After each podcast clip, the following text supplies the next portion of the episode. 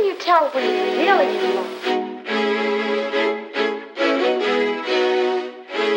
I've been in love several times before, and each time I thought I'd found my Prince Charming.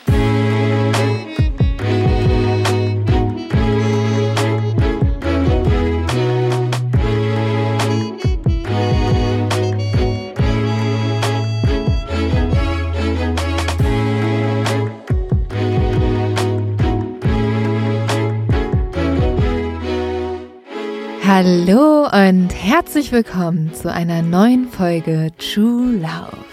Hallo. Mein Name ist Lynn Schütze.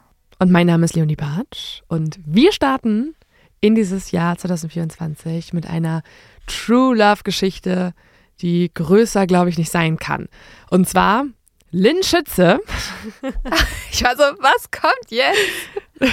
Wow. Lynn Schütze und der sogenannte Mitbewohner, der wahrscheinlich einigen True Crime Fans als der Mitbewohner bekannt ist. Ja. Ähm, ja, du bist verlobt, Lynn. What the fuck is happening? Ja, es ist ganz weird. Es fühlt sich ganz erwachsen an. Und ich weiß noch nicht, ob ich dafür ready bin, aber ich bin schon ready, weil ich bin richtig in Love und ich bin ganz happy und es ist ganz schön. Und ähm, ja, es ist dein ehemaliger Mitbewohner. Du hast uns ja verkuppelt. Also das ist eigentlich schon eine True Love Story an sich. Deswegen ähm, musst du natürlich auch, auch weil ich dich sonst ganz gerne mag, musst du natürlich meine Trauzeugin dann werden. Aber das ist ja jetzt alles noch ein bisschen hin. Das machen wir jetzt alles ganz in Ruhe. Das hättest du mal live fragen sollen in der Podcast-Folge. Habe ich überlegt, also habe ich Oh. tatsächlich überlegt und dann habe ich gedacht, gut, ähm, wir haben ja auch noch eine private Freundschaft. Ge- also weißt du, Wir erzählen es einfach dann äh, Ja. eine Woche später in der Öffentlichkeit und davor machen wir es privat und denken, wir wären private Personen dadurch. also vor allem war ich ja so aufgeregt, als es passiert ist. Ich habe einen, muss ich schon sagen, ich glaube, ich habe den süßesten Antrag ever bekommen. Ähm, ich habe eine graviert, ich habe eine Bank mit einer Gravur bekommen. Ich bin am Strand lang gelaufen, äh, wo es super stürmisch war, super stürmisch. Ähm, und dann auf einmal haben wir uns auf eine Bank gesetzt und dann stand da drin, I love you every bench of the way. Also ich liebe dich jede Bank auf dem Weg. Ähm, ja, war super süß und dann war ich natürlich ja, du total wirkst direkt aufgeregt. richtig äh, so eine Mischung aus nervös, aber auch aufgeregt, aber auch extrem verliebt. Ja, es war, es war richtig süß. Also natürlich, sowas hat noch nie jemand für mich gemacht. Ich dachte nie, dass so etwas jemand mal für mich machen würde. Und dann haben wir eigentlich gesagt, wir sagen es niemanden, bis wir wieder zurück sind und es halt unseren Familien gesagt haben. Und ich war so, ich habe meinen Freund angeguckt und ich war so, es geht nicht, ich muss das Leo sagen. Und dann haben wir dich angerufen und du saßt auf dem Klo, glaube ich. Ja. Vor allem, Mega. ich sag mal so, wenn man sich sehr, sehr lange kennt, ich meine, du kennst Ja. deinen Verlobten, wow, fühlt sich so weird an. Du kennst deinen Ja, Verlobten weird an. schon, ich muss lachen, wie so ein Kind, das sowas Verbotenes sagt. Aber äh, das ist eh so ein, das wollte ich dir auch noch sagen, ich fühle mich direkt wie ein Kind und du bist jetzt meine erwachsene Mama. Also weißt du, was ich meine?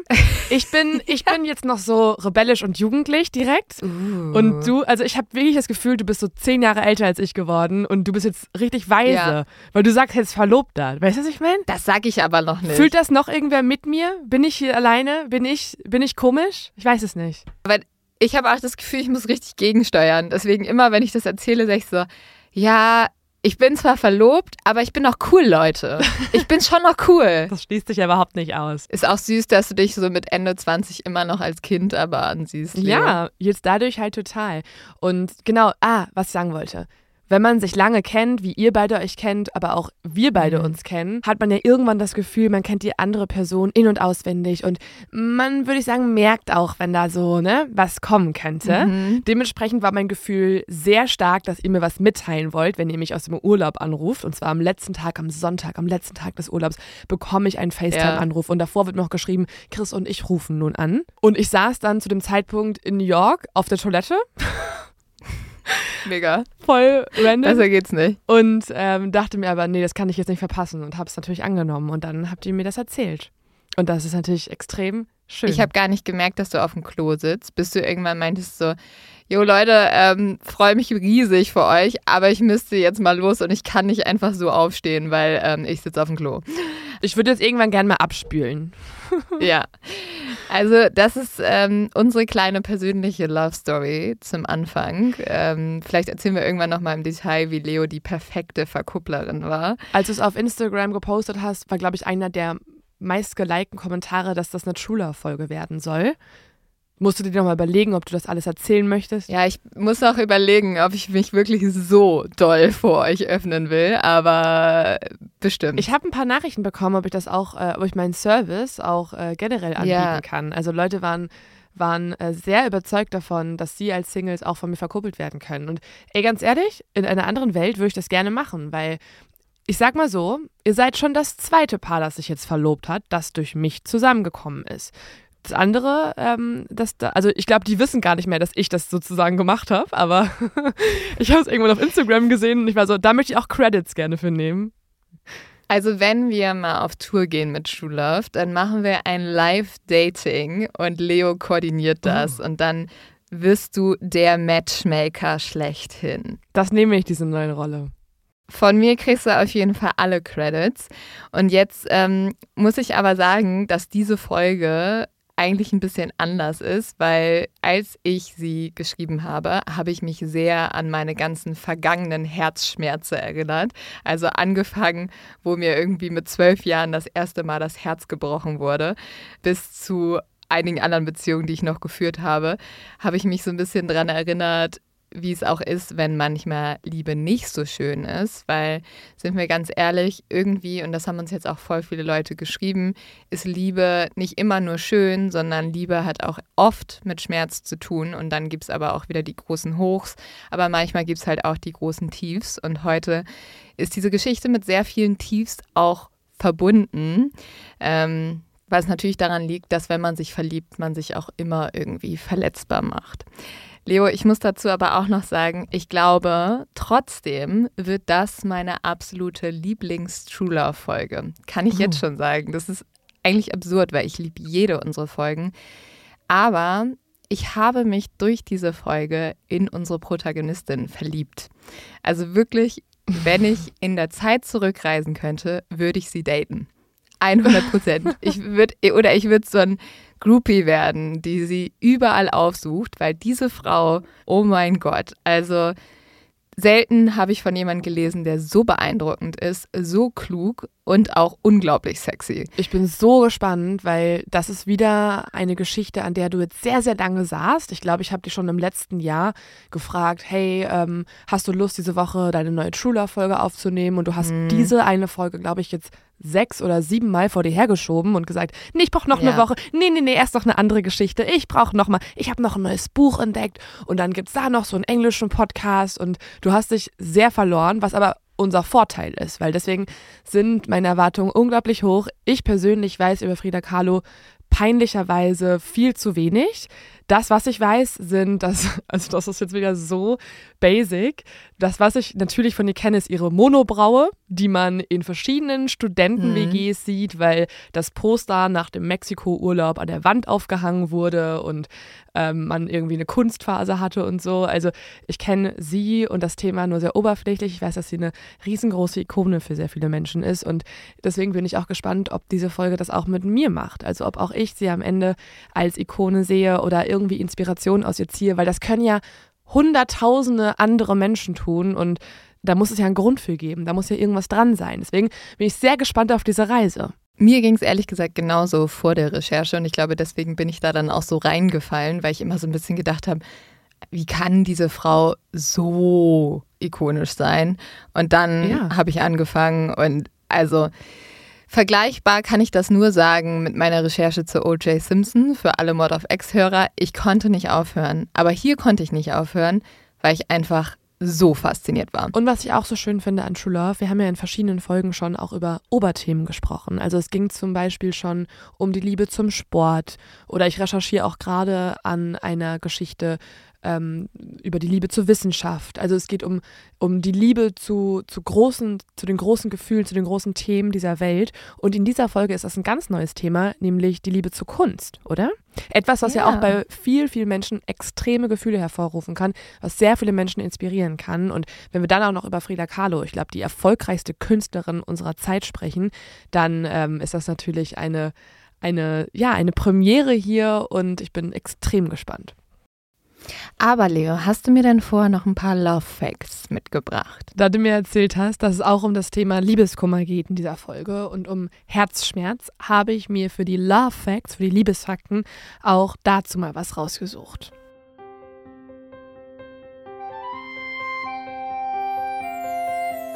Liebesfakten. Laut einer Studie ist schon mal jeder sechste Mitarbeiter wegen Liebeskummer oder Liebesproblemen nicht zur Arbeit gegangen.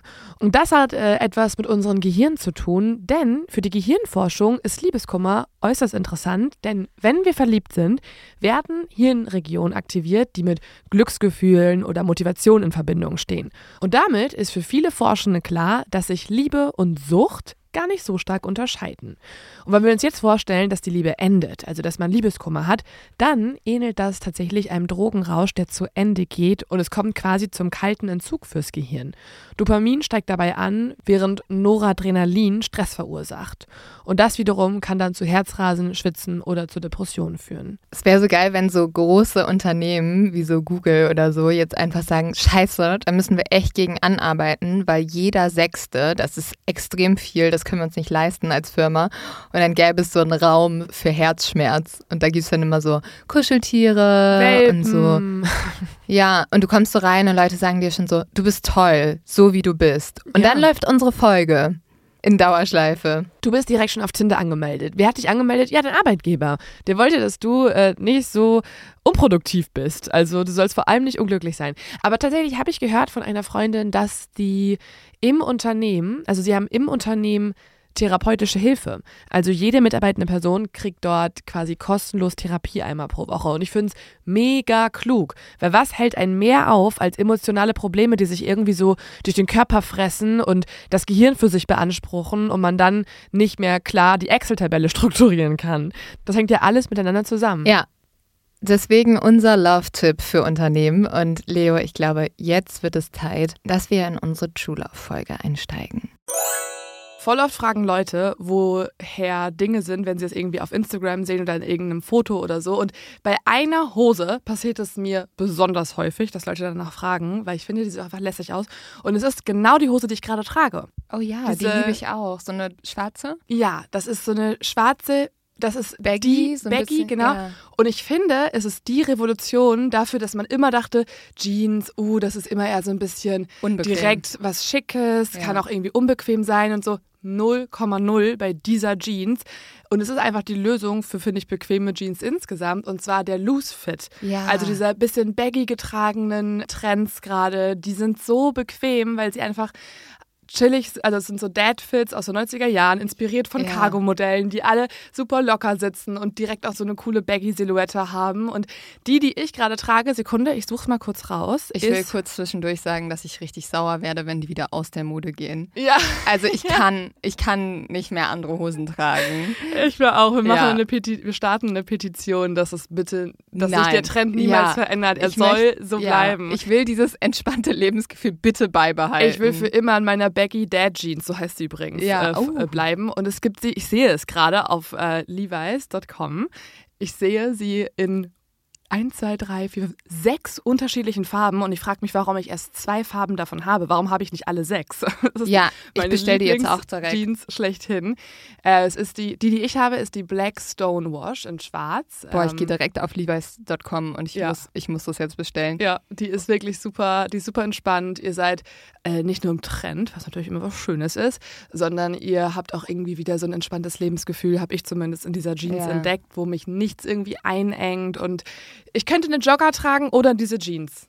Ja, und ich muss sagen, jetzt gerade, wo es wieder wärmer wird und der Frühling kommt, ich habe so Bock auf so Jeans von Levi's mit so einem weißen Tanktop und irgendwie einer Jeansjacke, weil ich finde, es gibt auch nichts stylischeres als eine gute Jeans. Voll. Und ja, deswegen Leute, schaut doch einfach mal bei levi's.com vorbei und es gibt da auch ein neues Herrenmodell. Das ist die 568 TM Stay Loose und mit dieser Hose werden die Looks atmungsaktiver, bequemer und tragbarer. Ideal für die wärmeren Monate im Frühling und Sommer und es gibt halt super viele Styling-Möglichkeiten. Checkt's mal aus. Ähm, den Link Link haben wir euch auch nochmal die Folgenbeschreibung gepackt und dann könnt ihr ja euch auch mal inspirieren lassen von den ganzen coolen Loose Fits. Genau, das gibt's in der Levi's App, im Levi's Store oder auf levi's.com. Und jetzt geht's weiter mit der Folge.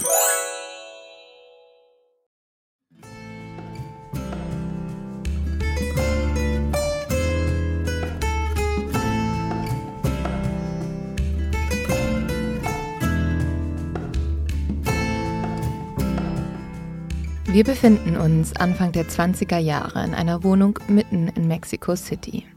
Bunte Blumen ranken sich an den Hauswänden hinauf. Versteckt in einem kleinen Hinterhof schmeißt die schöne Fotografin Tina Modotti schillernde Partys. Künstler, Autorinnen und Musiker kommen hier zusammen. Es wird über Kommunismus und die mexikanische Revolution diskutiert, über Bücher gesprochen und ausgiebig getanzt. Aus einem Grammophon tönt laute mexikanische Musik. Dunkelrote Vorhänge vor den Fenstern verstecken die Kreativen vor der Außenwelt. Der Raum ist in ein Dämmerlicht getaucht. Nur ein paar Kerzen spenden Licht. Eine Frau betritt die Feier. In ihrem Haar stecken zwei rote Petunienblüten. Sie hat dunkle, lange Haare. Ihr Gesicht ziert ein leichter Damenbart und eine dichte Monobraue. Sie trägt einen langen bunten Rock mit einem breiten Spitzensaum und eine bestickte Bluse. Dazu ganz viel Schmuck. Die Frau ist wunderschön. Ihr Gesicht, ihr Blick, in dem so viel Kraft und Stolz liegt. Ihre Ausstrahlung, ihre raue Stimme und derbe Aussprache. Ihr Lachen, das einen ganzen Raum zum Leuchten bringt. Alles an Frieda ist mehr als außergewöhnlich.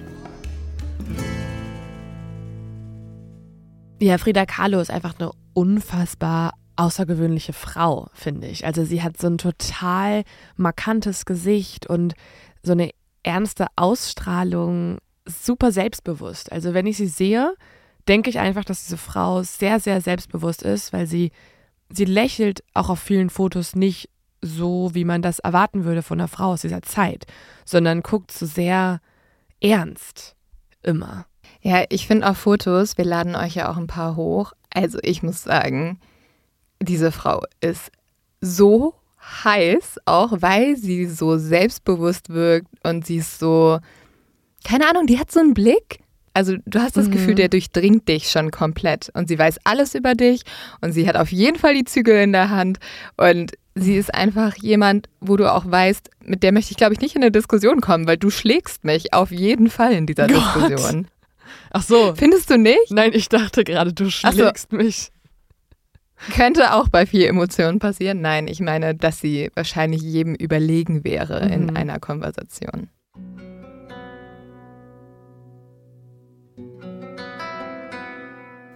Frieda nimmt sich jetzt ein Glas und trinkt einen Schluck Tequila.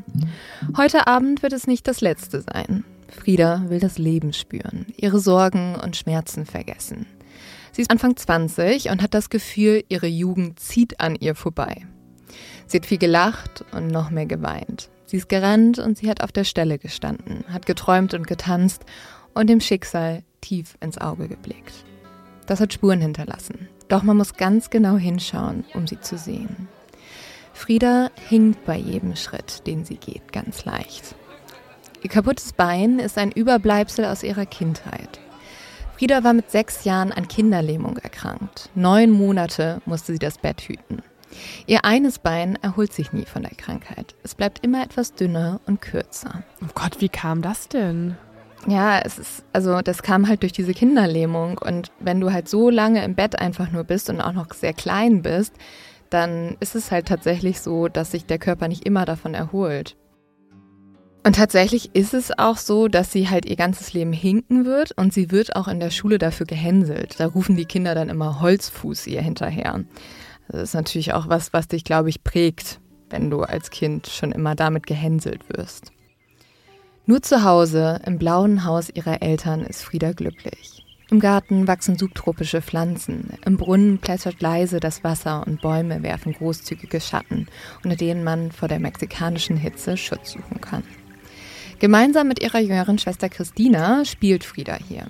Sie erfindet eigene Fantasiewelten und die beiden denken sich ganz, ganz viel aus, um der manchmal so grausamen Wirklichkeit zu entfliehen. Mittlerweile ist Frieda jetzt erwachsen.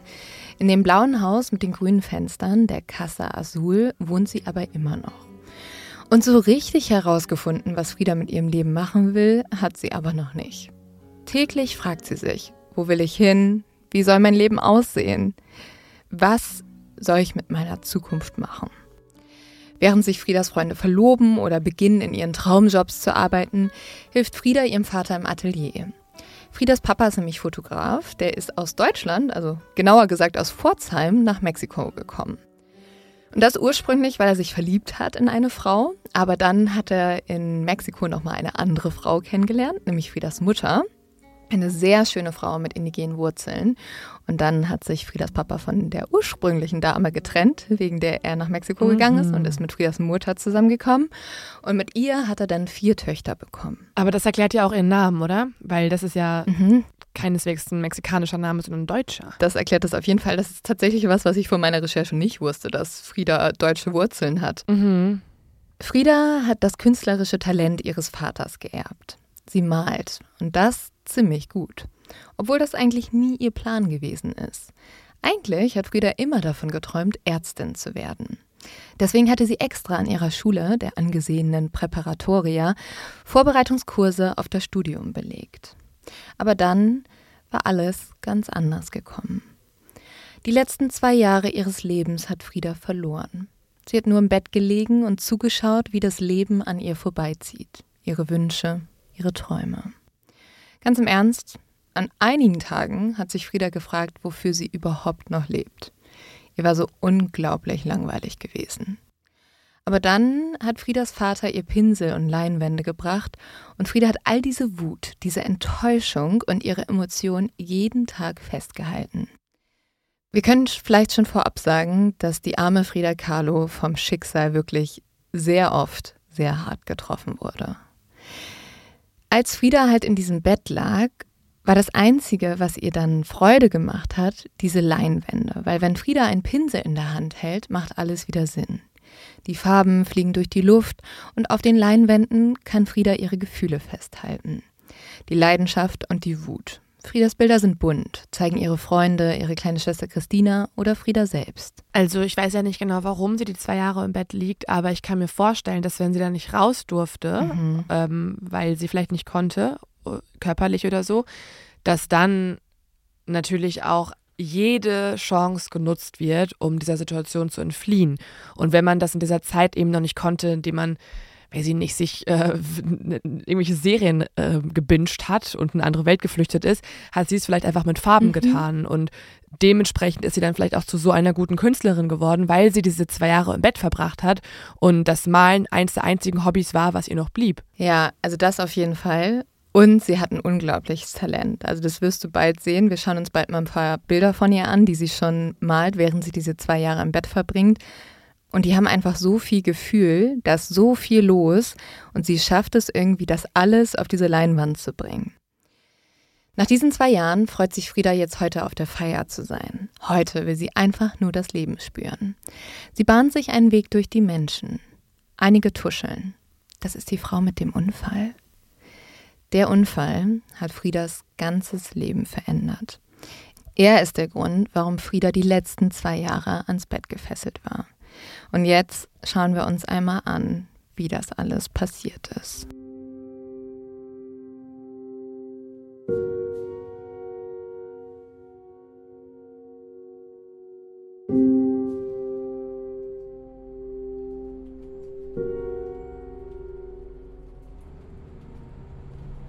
Es ist im September 1925. Der Sommer neigt sich zu Ende und die Tage werden wieder kürzer. Es riecht nach Wildblumen und den letzten warmen Sonnenstunden. An diesem tragischen Tag ist Frieda gerade mal 18 Jahre alt. Sie fährt mit ihrem damaligen Freund Alex mit dem Bus nach Hause. Es ist ein hübscher Junge mit sanften, dunklen Augen, der zu einem bekannten Schriftsteller und Politiker heranwächst. Frieda und Alex sind an diesem Tag, statt zur Schule zu gehen, durch die Stadt gerannt. Also die haben einfach ein bisschen Mist gebaut, sind einfach ein bisschen rumgerannt, haben einfach irgendwie Schule geschwänzt. Ja, das Leben genossen. Jetzt regnet es. Die kalten Tropfen klatschen Frieda ins Gesicht. Da fällt es ihr auf. Wo ist denn ihr gelber Regenschirm? Diesen hätte sie jetzt wirklich gut gebrauchen können.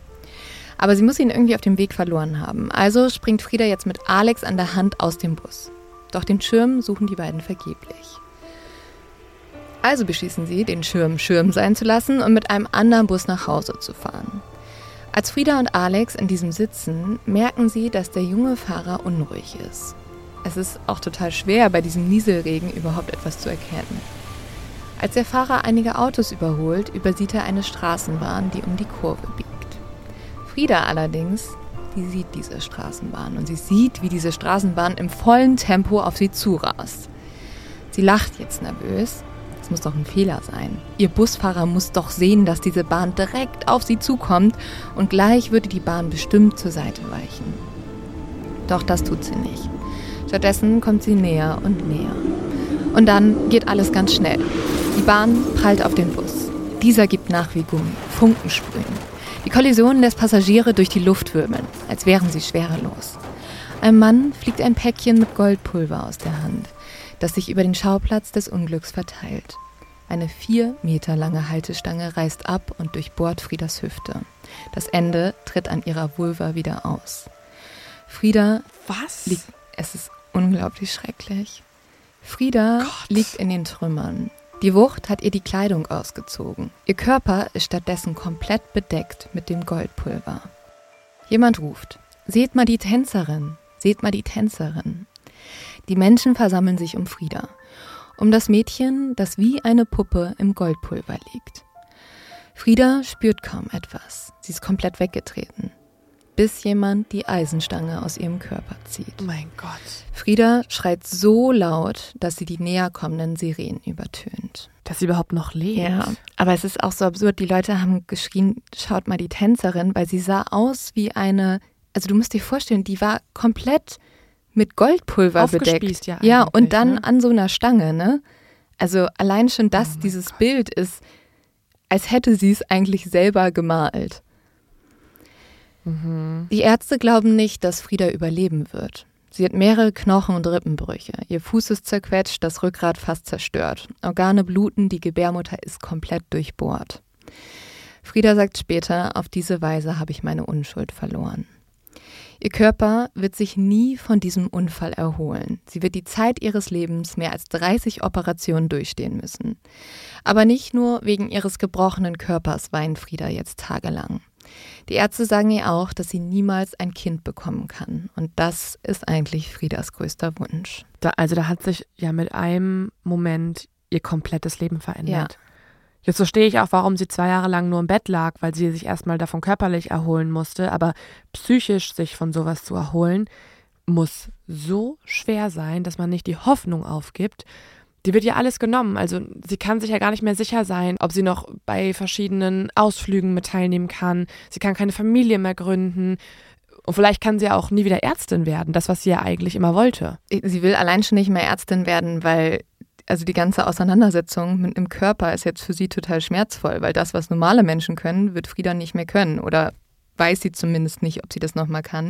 Und dieses Mädchen, das überall rumgerannt ist, muss jetzt wirklich monatelang einfach nur im Bett bleiben und darf sich auch aus diesem Bett nicht rausbewegen. Die kriegt so Korsetts aus Stahl und Gips umgelegt, damit irgendwie ihr Körper zusammenhält. Und es ist auch sogar so, dass in den ersten Monaten nach dem Unfall teilweise ihre Familie und Freunde, die wollen Frieda nicht mal sehen, weil die dieses Leid nicht ertragen können. Weil wirklich dieses junge, wundervolle Mädchen, das so viele Träume hatte, in einer Sekunde alles verloren hat. Aber krass, dass sie es überhaupt überlebt hat. Ja, und Frieda ist natürlich jetzt auch total allein und einsam. Sie hat Todesgedanken, Schmerzen und auch eine totale Langeweile. Du hast schon richtig gesagt, man konnte damals nicht irgendwie ewig Serien durchgucken und die kann ihr Bett nicht verlassen und hat dann mittlerweile schon alle Bücher durchgelesen. Frieda sehnt sich irgendwie nach Zuhause, sie sehnt sich nach ihrem früheren Leben, nach dem Geruch von Kaffee und Zimt und dem Rasierwasser ihres Vaters. Sie will wieder zur Schule laufen. Sie will mit Alex Quatsch machen und die Leichtigkeit des Lebens spüren. Doch Frieda muss realisieren, wie grausam es ist, etwas zu verlieren, von dessen Glück man nie wusste. Das Leben der unbeschwerten Frieda ist jetzt vorbei. Die neue Frieda ist in tausend kleine Stücke zerbrochen. Doch dann bringt Friedas Vater ihr eine Leinwand und ein paar Farben. Und langsam setzen sich die Teilchen von Friedas Seele wieder zusammen.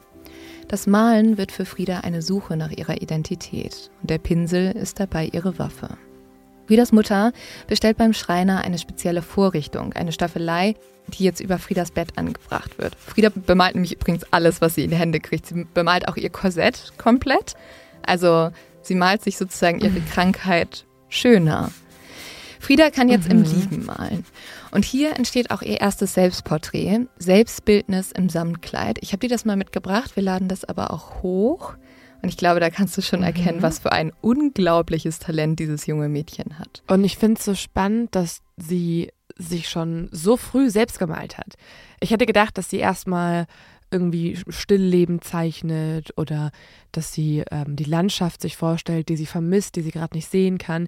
Aber dass sie so früh schon angefangen hat, Porträts von sich selber zu malen, wusste ich nicht und finde ich sehr auffällig und sehr spannend. Das verdeutlicht dann nochmal die Suche, dass sie gar nicht weiß, wer sie ist oder wer sie sein will, wer sie in Zukunft sein kann mit ihrer Krankheit und in dieser Zeit schon angefangen hat, das auf der Leinwand zu ertasten, zu erforschen. Ja, und Frieda malt halt die Wirklichkeit. Und die Person, die sie am meisten sieht, während sie in diesem Pad liegt, und die Person, mit der sie sich am meisten auseinandersetzen muss, ist sie selbst.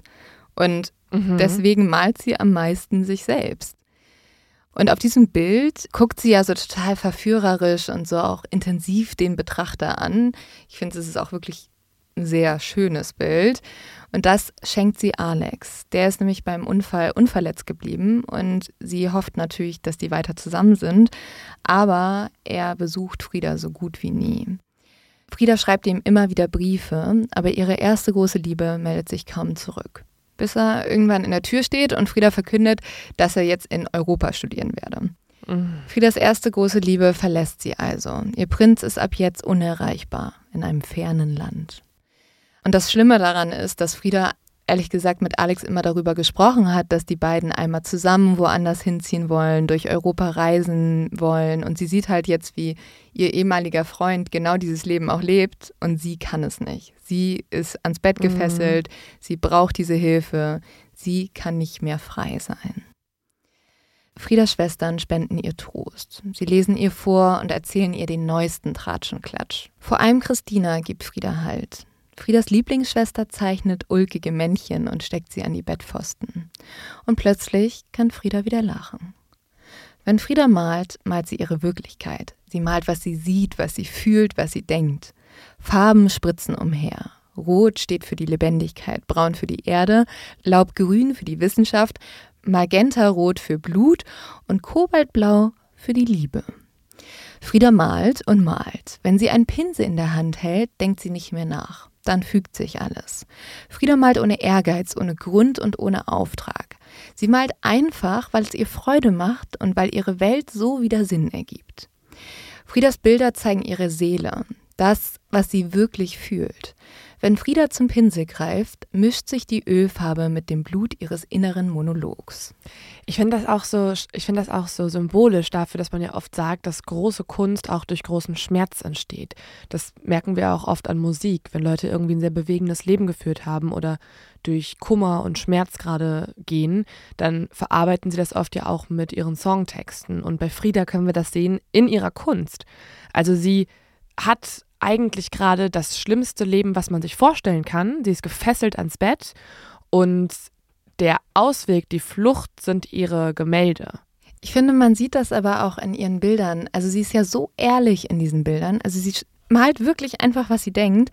Und es ist ja nicht so, dass jetzt irgendjemand zu ihr gekommen ist und sagt, ja, ich möchte gerne mal das Bild davon haben, wie es ja auch bei vielen Künstlern so war, dass es so Auftragsarbeiten waren. Mhm. Und bei ihr, und ich glaube, deswegen berühren uns diese Bilder auch wirklich, weil es ist, als ob dir jemand sein Inneres offenbaren würde. Als ob ich dir jetzt meine tiefsten Geheimnisse auf einmal erzählen würde. Das packt Frieda halt auf diese Bilder und wir können sie sehen. Und ich kann mir auch vorstellen, dass man sowas einfach noch nicht kennt. Mhm. Also so, ich kenne sowas zum Beispiel auch noch nicht viel und das sind ja auch noch die 20er Jahre. Also für eine Frau in den 20er Jahren macht sie einfach was sehr, sehr Ungewöhnliches. Ja, und ähm, sie macht es halt einfach nur, weil es ihr hilft weil es für sie privat ist, genauso wie als wenn sie jetzt ein Tagebuch schreiben würde. Zu Frieda und ihrer Kunst habe ich aber auch nochmal mit der Kunsthistorikerin Frau Dr. Beate Kempfert gesprochen. Sie hat sich mit Frida Kahlo intensiv für eine Ausstellung in den Obelvillen Rüsselsheim beschäftigt. Frida Kahlo musste mit sich als Behinderte zurechtkommen. Sie war körperlich stark eingeschränkt. Als junge Frau hatte sie einen schweren Busunfall, danach folgten unzählige Operationen und sie musste auch damit lernen, zurechtzukommen. Ihre Fotografien, ihre Gemälde zeigen ihre Stärke. Frida Kahlo hat es wirklich geschafft, sich neu zu definieren, eine eigene Identität zu schaffen. Es gibt ein wunderbares Zitat ihrer Freundin und gleichzeitig auch Künstlerin, Fotografin und Galeristin Lola Alvarez Bravo, die sagte, Frida ist die einzige Malerin, die sich selbst geboren hat. Und sie fuhr fort, in gewisser Weise ist Frieda während ihres Unfalls gestorben. Nach dem Unfall geschah aber die Wiedergeburt. Ihre Liebe zur Natur wurde erneuert. Für Tiere, Farben, Früchte und alles Schöne und Positive um sie herum. Ich finde, treffender hätte man es nicht sagen können. Vielen Dank für diese Einordnung. Und jetzt kehren wir zurück zu Frieda auf dieser Feier, weil nach zwei Jahren geht es der jetzt 20-jährigen Frieda endlich besser. Und sie stürzt sich ins Leben. Sie lernt Tina Modotti kennen und die beiden werden schnell enge Freundinnen. Tina kennt alle wichtigen Persönlichkeiten der mexikanischen Kunstszene und der kommunistischen Partei. Für die Mitglieder der Partei veranstaltet Tina wöchentlich wilde Partys in ihrem Haus. Hier wird gefeiert, getrunken, geraucht und gesungen. Die Witze sind sehr derb, die Stimmung ist sehr ausgelassen und die Männer schießen nachts mit Pistolen die Lichter der Straßenlaternen aus. Also, das war wild. Das war wild da. Und mittendrin steht jetzt Frieda. Sie lässt ihren Blick durch den Raum schweifen. Und dann sieht sie ihn. Diego. Mehrere Frauen stehen um den riesigen Mann herum. Fast jede Frau im Raum war schon einmal Diegos Geliebte gewesen oder will es noch werden. Es ist der Reiz des Verbotenen. Diego fasziniert. Und das, weil er so komplett anders ist als der Traumprinz, den man sich vorstellt. Er hat einen großen Bauch, er hat weit auseinanderstehende Glubschaugen und er ist über 20 Jahre älter als Frieda. Sein Blick hat irgendwas Gefährliches, etwas Lauerndes. Ich habe dir auch ein Bild mal von Diego mitgebracht. Wäre das dein mhm. Typ, Leo? Nee, und ich weiß auch nicht, was du daran als jetzt so anziehend empfindest. also ich kann mir nur vorstellen, dass sein Charakter anscheinend sehr einnehmend sein muss, um das irgendwie zu begründen, weil, also er sieht darauf irgendwie nicht so aus wie jemand, der eine Anfang 20-jährige hübsche Frieda beeindruckt sondern wie ein vielleicht sehr mächtiger, erfolgreicher Mann, der vielleicht sehr viel Geld hat, sehr viel Macht hat und deswegen sind Frauen um ihn herum. Ja, ich weiß nicht. Es gibt ja manchmal so Leute, ich weiß nicht, ob du schon mal jemanden getroffen hast, die sind, wenn du so Fotos von denen siehst, findest du die gar nicht schön. Und dann haben die aber so eine Aura, die haben so irgendwas und auf einmal werden die attraktiv. Und so scheint es mit Diego gewesen zu sein. Dazu kommt aber natürlich noch, wie du schon richtig gesagt hast, Diego Rivera ist der berühmteste Maler des Landes. Und auch in Europa und den USA kennt man seinen Namen und zu seinen Freunden zählt zum Beispiel Pablo Picasso. Okay, dann verstehe ich auch jetzt, warum gerade in so einer Kunstwelt, und das ist ja eine Party, mhm. wo anscheinend sehr viele Kunstliebhaber oder selbst irgendwie Künstlerinnen und Künstler anwesend sind, dass in dieser Welt er vielleicht dann doch eher der Star ist und sich deswegen alle um ihn herumgesetzt haben und ihm zuhören, weil er ist anscheinend einfach ein unfassbar erfolgreicher Star. Ja, also der malt so Fresken, das sind riesige Wandgemälde und die hängen halt auch überall. Das heißt, viele Leute haben auch schon mal was von Diego gesehen und er hat mit seinen 36 Jahren schon mehr Fresken gemalt als irgendein anderer Künstler. Er hat halt unglaublich viel Talent, Erfolg und er ist auch sehr charmant und das macht ihn zu einem sehr beliebten Zeitgenossen. Diego gilt aber auch als egoistisch und als ein Frauenverschlinger. Denn die Damen können nicht genug von ihm bekommen. Sein Geist, der vor Einfallsreichtum sprüht, macht ihn unwiderstehlich. Beim Malen steht er meistens auf so einem Gerüst und um halt ganz nach oben zu kommen, um diese Fresken zu malen. Und du musst dir das so vorstellen, Leo, dass unter diesem Gerüst seine ganzen Bewundererinnen immer sitzen und ihn zuschauen und auch zuhören, weil Diego, du merkst schon, Diego ähm, mag sich vielleicht selber ganz gerne. Und äh, Diego erzählt dann nämlich auch immer ganz wilde Geschichten. Er liebt es zu entertainen und äh, ja, die lustigsten und schaurigsten Geschichten zu erzählen. Diese sind ehrlich gesagt sehr offensichtlich frei erfunden, aber er schmückt sie mit so viel Liebe zum Detail aus, dass jeder ihm an den Lippen hängt. Ich stelle mir das ganz schön, also für mich ist das gerade wie so eine Szene aus so einer Satire oder so. Ich stelle mir das so absurd vor, dass da so ein, ähm, so ein wirklich nicht hübscher, mhm. sehr übergewichtiger, älterer Mann auf dem Gerüst steht und überall junge Frauen sind, die er anscheinend jetzt auch geht so gut behandelt, wenn er sich da irgendwelche Stories ausdenkt und eine nach der anderen verschlingt, wie du sagst. Und dass der den dann so Stories erzählt und die alle an seinen Lippen hängen, wirkt für mich wie so eine Szene aus Game of Thrones oder so. Ja. So, so Fantasy-artig. Es ist auf jeden Fall auch der Mann, wo du zu deiner Freundin sagen würdest, bitte nicht. Also von dem musst du dich in Acht nehmen. Und der erzählt halt total mhm. wilde Geschichten, wo man auch schon wieder merkt, hm, vielleicht auch ein bisschen narzisstisch veranlagt. Er erzählt zum Beispiel, dass er in der russischen Revolution mitgekämpft hätte. Oder er erzählt, dass er eine strenge Diät mache und nur Menschenfleisch esse und besonders gern zartes Mädchenfleisch in Tortillas. Und was? Das lieben halt die Leute, ne? Die lieben ihn. Warum? Ja, keine Ahnung. Er ist, glaube ich, einfach so ein Mensch, der halt einen Raum einnimmt. Und das weiß er auch. Er ist nämlich, er ist auch absolut nicht bescheiden oder uneigennütz. Ganz im Gegenteil. Aber das sind ja wohl Witze dann, oder? Das sind ja wohl irgendwelche Comedy-Bits. Er erzählt das schon sehr ernsthaft und macht da so eine riesen Story draus und löst die dann auch nie so richtig auf. Also er sagt dann immer so, ja, ihr wisst ja, ich esse Menschenfleisch ja, und die Leute hören ihm halt alle zu. Und Diego nimmt sich, was er will. Und das sind schöne Frauen. Frieda, die kennt Diego schon, zumindest aus der Ferne. Vor einigen Jahren hat Diego nämlich die Fassade ihrer Schule mit Fresken bemalt. Und er stand dafür auf seinem Gerüst und malte und Frieda stand dann unten und schaute zu. Also schon als kleines Mädchen war sie eine der Frauen, die da zugeguckt hat. Mhm. Und sie konnte irgendwie nicht anders. Sie war fasziniert von ihm. Sie sieht halt nicht sein monströses Äußeres, sondern schaut wie mit einem Röntgenblick direkt in seine Seele.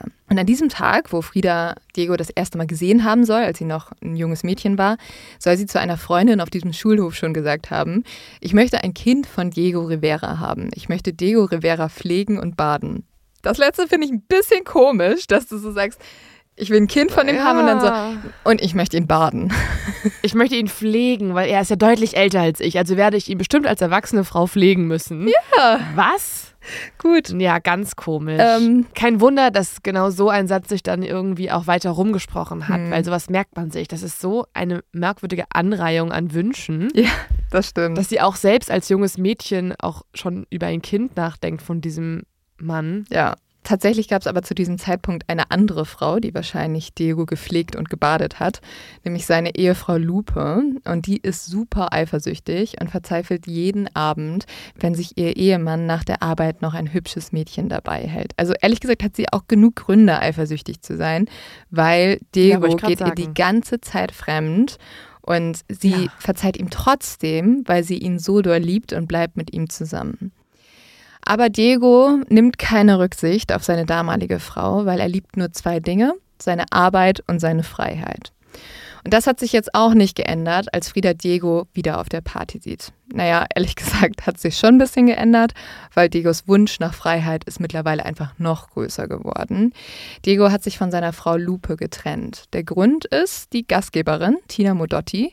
Beide sind nämlich Mitglieder der Kommunistischen Partei und nach ihrem Kennenlernen stehen Lupe und Tina gemeinsam Aktmodell für Diego. Also Diego mochte seine Aktmodelle auch sehr gerne. Also Aktmodell bedeutet ja mhm. Frauen, die sich vor ihm ausziehen und er malt die eigentlich. Und eigentlich solltest du eine, eine professionelle Beziehung haben, aber er hat das, glaube ich, sehr oft überschritten. Muss ja anscheinend so gewesen sein, weil wenn er jetzt hier gerade seine Ehefrau malt und daneben noch die junge Frau, die Tina, und dann anscheinend danach sich von seiner Ehefrau getrennt hat, dann hat er sich ja schnell das Aktmodell mal ausgetauscht, oder? Genau, Tina wird daraufhin nämlich jetzt Diegos neue Geliebte und das geht Lupe zu weit. Sie rastet jetzt total aus und sie will Rache.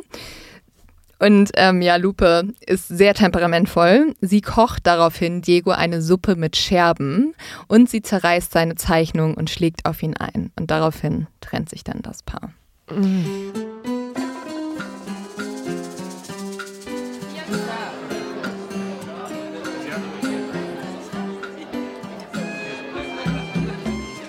Auf der Party erkennt jetzt ja Frieda Diego.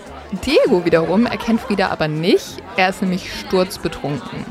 Der Tequila fließt wie immer in Strömen und inmitten von Tinas Wohnzimmer zückt jetzt Diego seine Pistole, die er immer mit sich führt, und feuert ein paar Schüsse auf das Grammophon ab. Die Leute schreien und rennen davon. Und auch Frieda hat Angst. Aber das macht Diego für sie nur noch interessanter. Und so schmiedet Frieda jetzt einen Plan, um an Diego ranzukommen. Was sie ja offensichtlich verbindet, ist die Kunst. Also klemmt sich Frieda ein paar Werke unter den Arm und macht sich auf den Weg zum Erziehungsministerium, wo Diego gerade Fresken malt. Diego, komm doch mal runter. Ich habe was Wichtiges mit dir zu besprechen, ruft sie, als sie den Maler hoch oben auf seinem Gerüst erspäht. Ich will dir meine Bilder zeigen. Falls du sie interessant findest, sag's mir. Wenn nicht, sag's mir auch, dann werde ich an etwas anderem arbeiten. Frieda beschließt, Diegos Urteil über ihre Bilder wird ihr jetzt ein Befehl sein, dem sie sich unterwerfen will. Krass, da gibt es ihm aber ganz schön viel Macht. Ja, das äh, auf jeden Fall, aber er ist ja auch der bekannteste Maler des Landes. Aber ich finde Fresken, also ich weiß ja nicht, welche Fresken er gemalt hat, aber so wie ich Fresken normalerweise kenne, ist das ja was ganz anderes. Also das sind ja ganz andere Stilrichtungen als ihre Selbstporträts, die sehr abstrakt gehalten sind. Ihre Selbstporträts sind ja für sie gar nicht so abstrakt und sie sagt ja auch, also, und sie denkt sich halt auch, das ist ein Künstler, der wird halt sehen, ob ich eine gute Künstlerin bin oder nicht. Mhm. Diego nennt das Ganze eines der glücklichsten Ereignisse seines Lebens. Er ist fasziniert von der außergewöhnlichen Ausdruckskraft Friedas Werke. Er erkennt die Sinnlichkeit und den Schmerz in ihnen. Er bewundert dieses sonderbare Mädchen. Nie zuvor hat er jemand mit solch einer Selbstsicherheit, Schönheit und einer Strahlkraft wie Friedas getroffen. Mit ihren zusammengewachsenen Augenbrauen und dem Anflug eines Bartflaums über den Lippen wirkt sie androgyn, was aber nur ihre Weiblichkeit noch mehr unterstreicht. Diego gibt jetzt Frieda auf, bis Sonntag drei weitere Bilder zu malen. Als sie sich zum Gehen umdreht, fragt er nach ihrem Namen. Frieda Kahlo, antwortet sie mit einem Lachen. Ach, du bist das, bricht es aus Diego heraus. Frieda legt jetzt ihre Finger auf seinen Mund, schaut ihn mit einem durchdringenden Blick an und einem verschmitzten Lächeln. Ja, und wenn schon? Ich war das Mädchen in der Aula, aber das ist ja jetzt längst vorbei. Willst du trotzdem noch am Sonntag kommen? Beinahe wäre Diego ein jetzt erste Recht rausgerutscht. Aber er verkneift es sich gerade noch so. Also kannte Diego schon ihren Namen, aber nicht wegen dem Unfall, sondern wegen ihrer Begegnung damals, als sie noch ganz jung war? Ja, anscheinend. Eigentlich auch ein bisschen verwerflich, weil dann weiß er ja, wie viel jünger sie ist, aber das scheint ihn ja nicht zu stören. Aber auch sehr, sehr interessant, dass er sich das gemerkt hat. Hm. Diego gibt jetzt Frieda auf, bis Sonntag drei weitere Bilder zu malen. Am Sonntag fährt Diego jetzt die einstündige Strecke zu Frieda. Als er an der Tür der Casa Azul klopft, pfeift jemand über ihm die Internationale, das sozialistische Kampflied der Arbeiterbewegung. Oben auf einem Baum sitzt Frieda. Sie lächelt, springt herunter und nimmt wie selbstverständlich Diegos Hand. Sie führt ihn direkt in ihr Zimmer. Hier stehen die neuen Bilder. Die Offenheit, wie darin Frieda ihren Schmerz darstellt, ihn fast medizinisch seziert, entwaffnet Diego. Beim Anblick der Bilder entflammt sein Herz, genauso wie beim Anblick der wundersamen jungen Frau. Es war mir wohl damals nicht bewusst, aber Frieda war von diesem Moment an der Pool in meinem Leben, um den sich jetzt alles drehte, sagt Diego später. Am nächsten Sonntag fährt Diego wieder zu Frieda und dieses Mal küsst er sie. Jeden Sonntag legt Diego jetzt seine Arbeit nieder und fährt in die Casa Azul. Unter der Woche steht Frieda ihm Modell für seine Fresken. Einmal sagt er zu ihr, Du hast ein Hundegesicht. Frech und fröhlich, wie es nun mal Friedas Art ist, antwortet sie darauf, du siehst aus wie ein Frosch. Man muss sagen, dieser Schlagabtausch ist jetzt nicht ungewöhnlich für die beiden. Niemand außer ihnen versteht nämlich die Tiefe ihrer Verbindung. Kein anderer spürt die Schwingung zweier Seelen, die im gleichen Takt tanzen. Sie sind wie Sonne und Mond, vereint in der Liebe und im Hass. Diego gibt Frieda Inspiration lässt sie so viel fühlen. Wenn Diego Frieda berührt, wenn der große, schwere Körper sich in der Erregung über sie beugt, dann scheint die Welt stillzustehen und alles macht Sinn. Sie, Frieda, die Frau des großen Malers und Genies Diego. Sie hat den Mann gewonnen, den jeder haben will. Diego nennt Frieda liebevoll Friduccia.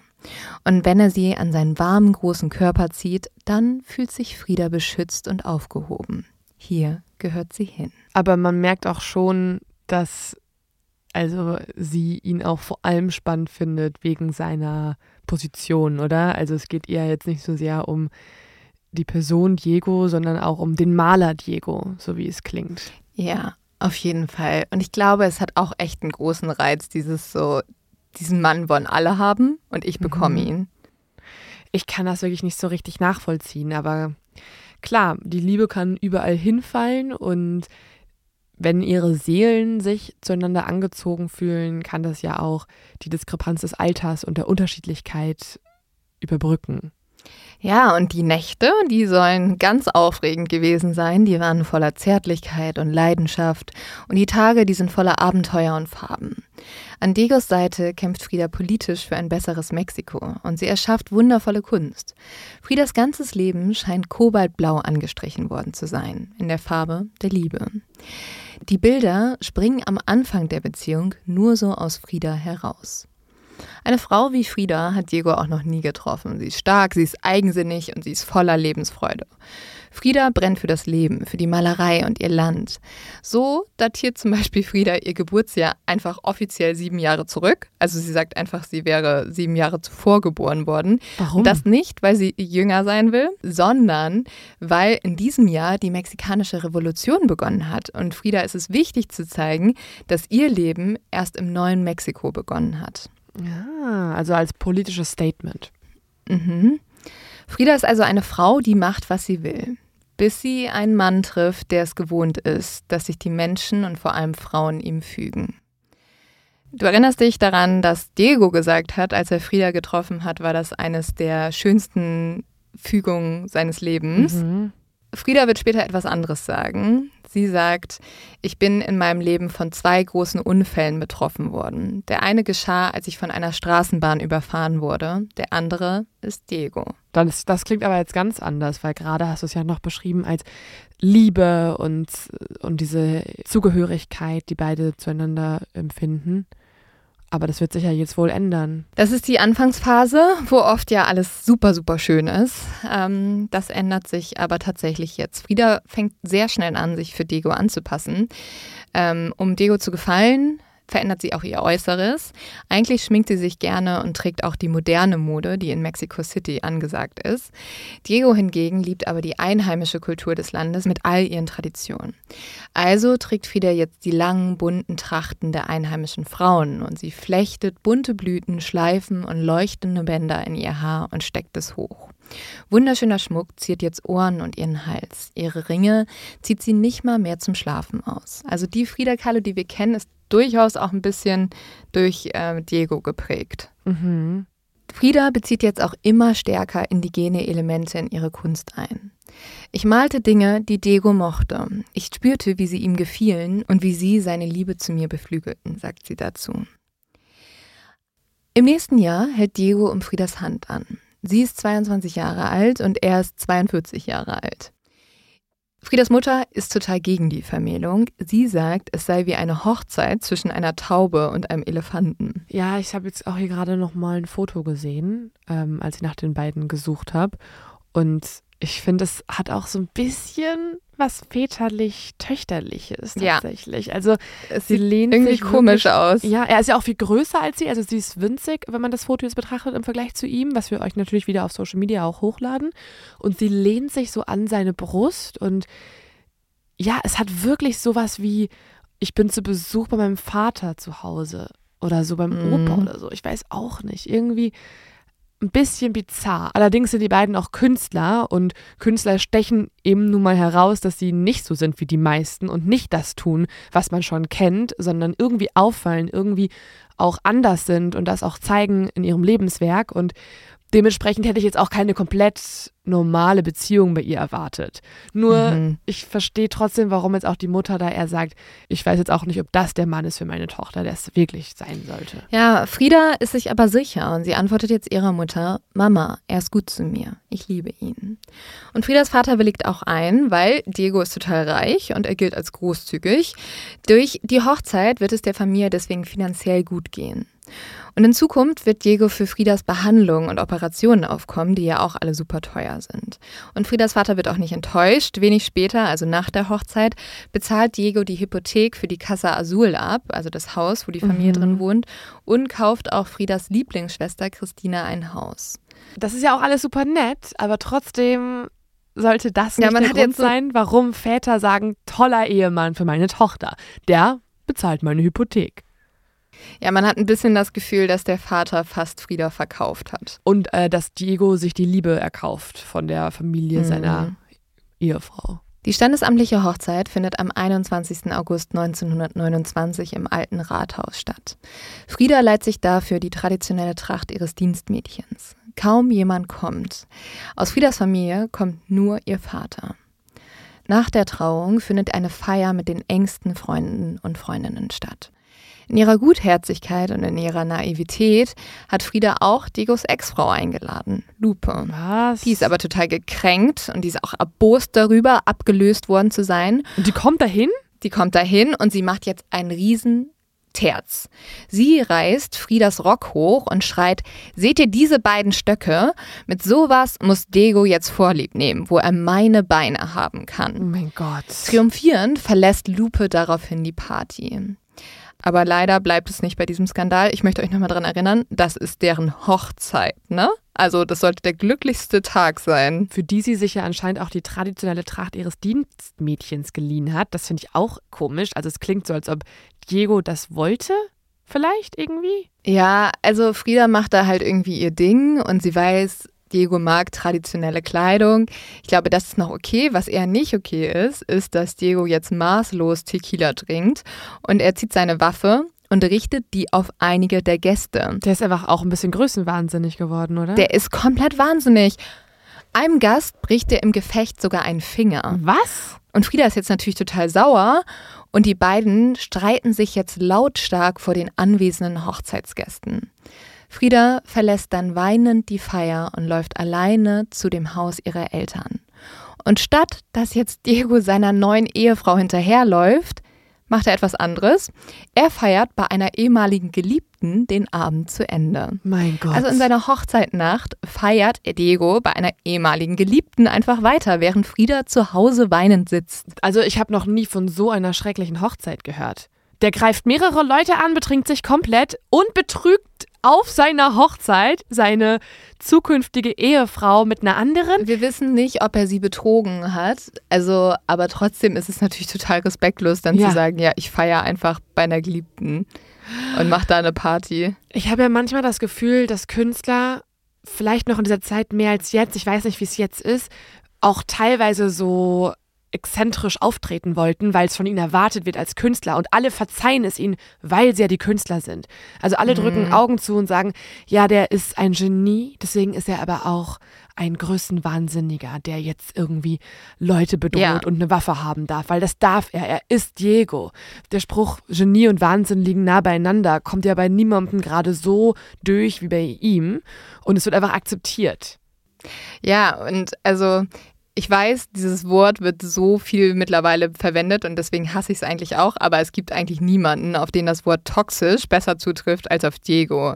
Also dieser ja. Typ denkt einfach, er ist der King und kann machen, was er will und ihm ist sogar egal, wie es seiner Frau in der eigenen Hochzeitsnacht geht.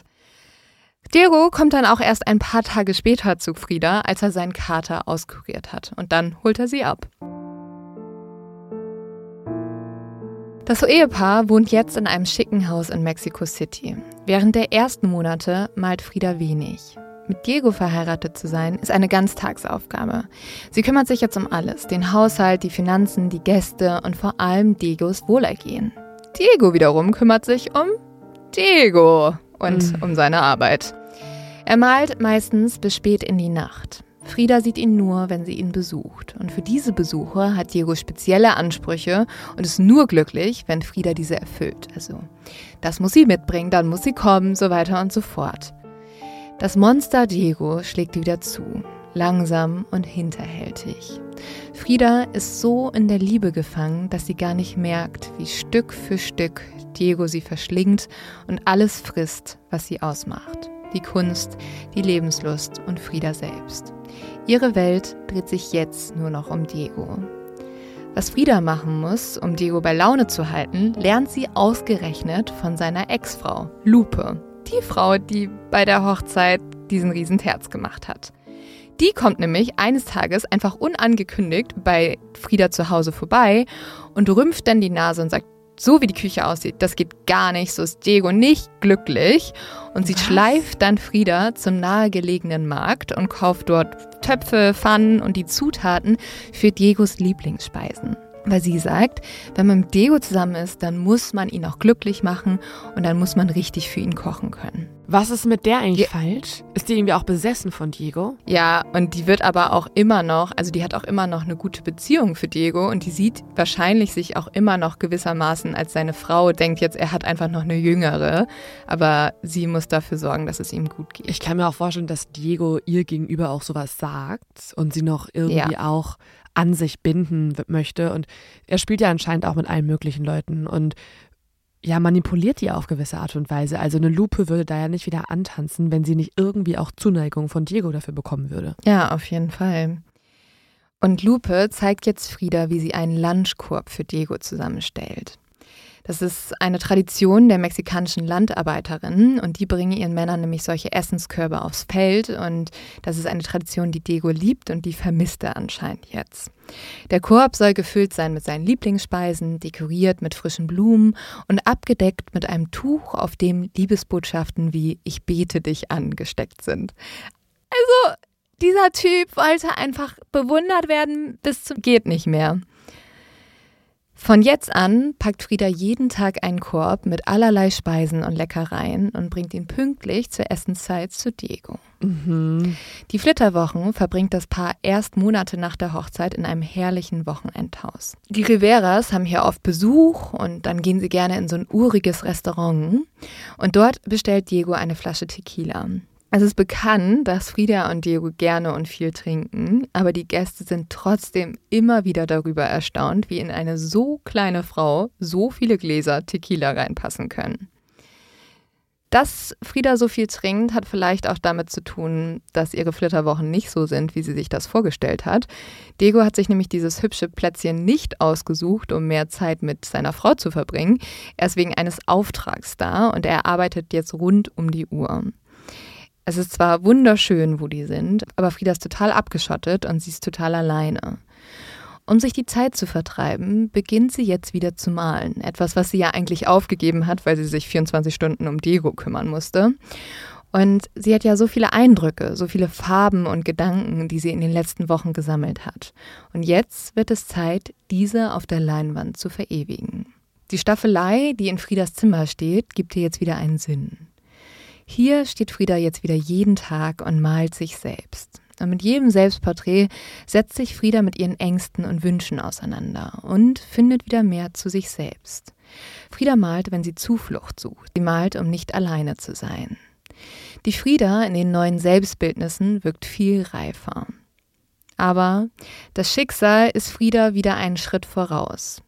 Frieda ist nämlich schwanger. Aber wie das denn jetzt? Weil ihr wurde doch von den Ärzten damals gesagt, dass sie gar nicht schwanger werden kann. Ja, also das ist ein Wunder, dass das passiert ist. Die Ärzte damals haben aber auch gesagt, dass wenn sie schwanger wird, dass sie die Schwangerschaft abbrechen muss, weil das lebensgefährlich ist. Oh. Frieda hat jetzt aber einen neuen Arzt gefunden und der versichert ihr, dass sie problemlos durch einen Kaiserschnitt entbinden könnte. Diese Aussage stellt sich aber als falsch und fatal heraus. Friedas Körper ist viel zu schwach, um ein Kind auszutragen. Aber der kleine Funke Hoffnung lässt Frieda aufblühen. Und dann erleidet sie im dritten Monat eine Fehlgeburt. Der Schmerz um das verlorene Kind zerbricht ihr Herz. Während Frieda leidet, ist Diego insgeheim erleichtert. Er möchte keine Kinder haben, denn die würden ja seine ganze Freiheit einschränken. Mhm. Ein Jahr nach der Hochzeit kostet Diego nämlich diese Freiheit wieder in vollen Zügen aus. Wie früher schon werden seine Affären in der ganzen Stadt besprochen, als sei das Liebesleben der Riveras eine Angelegenheit des öffentlichen Interesses. Frieda kriegt das natürlich mit, die tut aber so, als würden ihr diese Sexabenteuer ihres Mannes gar nichts ausmachen, sie macht Witze darüber oder ignoriert sie. Aber innerlich zerreißt Diegos Untreue sie. Denn immer wieder sieht Frieda die Frauen, die in das Atelier von Diego gehen. Die Kunststudentinnen und Kunstsammlerinnen, die mit hochroten Wangen und glänzenden Augen wieder aus dem Atelier des großen Künstlers herauskommen. Sie hört das Kichern, sie hört das Stöhnen. Frieda muss sich eingestehen, dass Diego ihr nie treu sein würde. Ihn zu verlassen ist für Frieda aber auch keine Option. Und so beschließt Frieda, dass es für sie erstmal reicht, die einzige Frau zu sein, die Diego wirklich versteht, seine Seelenverwandte. Auch wenn da so viel Schmerz ist, kann sich Frieda selbst aus ihrer Situation befreien. Es bringt ja schließlich nichts, nur zu leiden.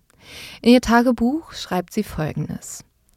Verliebe dich in dich selbst, in das Leben und dann in wen auch immer du willst. Ja, ist total spannend, dass sie hier jetzt wieder auch zur Kunst findet und zu sich selbst, obwohl alles um sie herum so schlimm ist und sie ja auch wieder isoliert ist. Also es ist ja der Moment, wo sie wieder anfängt, sich selber zu malen, ist ja ähnlich wie damals, als sie ans Bett gefesselt war. Sie hat wieder nicht so viel, was ihr eine schönere Welt eröffnet. Und so findet sie zur Kunst und nimmt sich jetzt ja auch noch vor, dass sie zu sich selbst finden muss und dass der Rest dann egal ist. Also eigentlich total die ja. schöne Einstellung und total weise schon, obwohl sie noch so jung ist, weiß sie, wenn sie sich selbst liebt, dann wird sie glücklich sein. Wenn sie sich selber aber nicht liebt, dann reicht es wahrscheinlich auch nicht aus, dass Diego in sie verliebt ist. Sie muss einfach zu sich selbst ja, finden.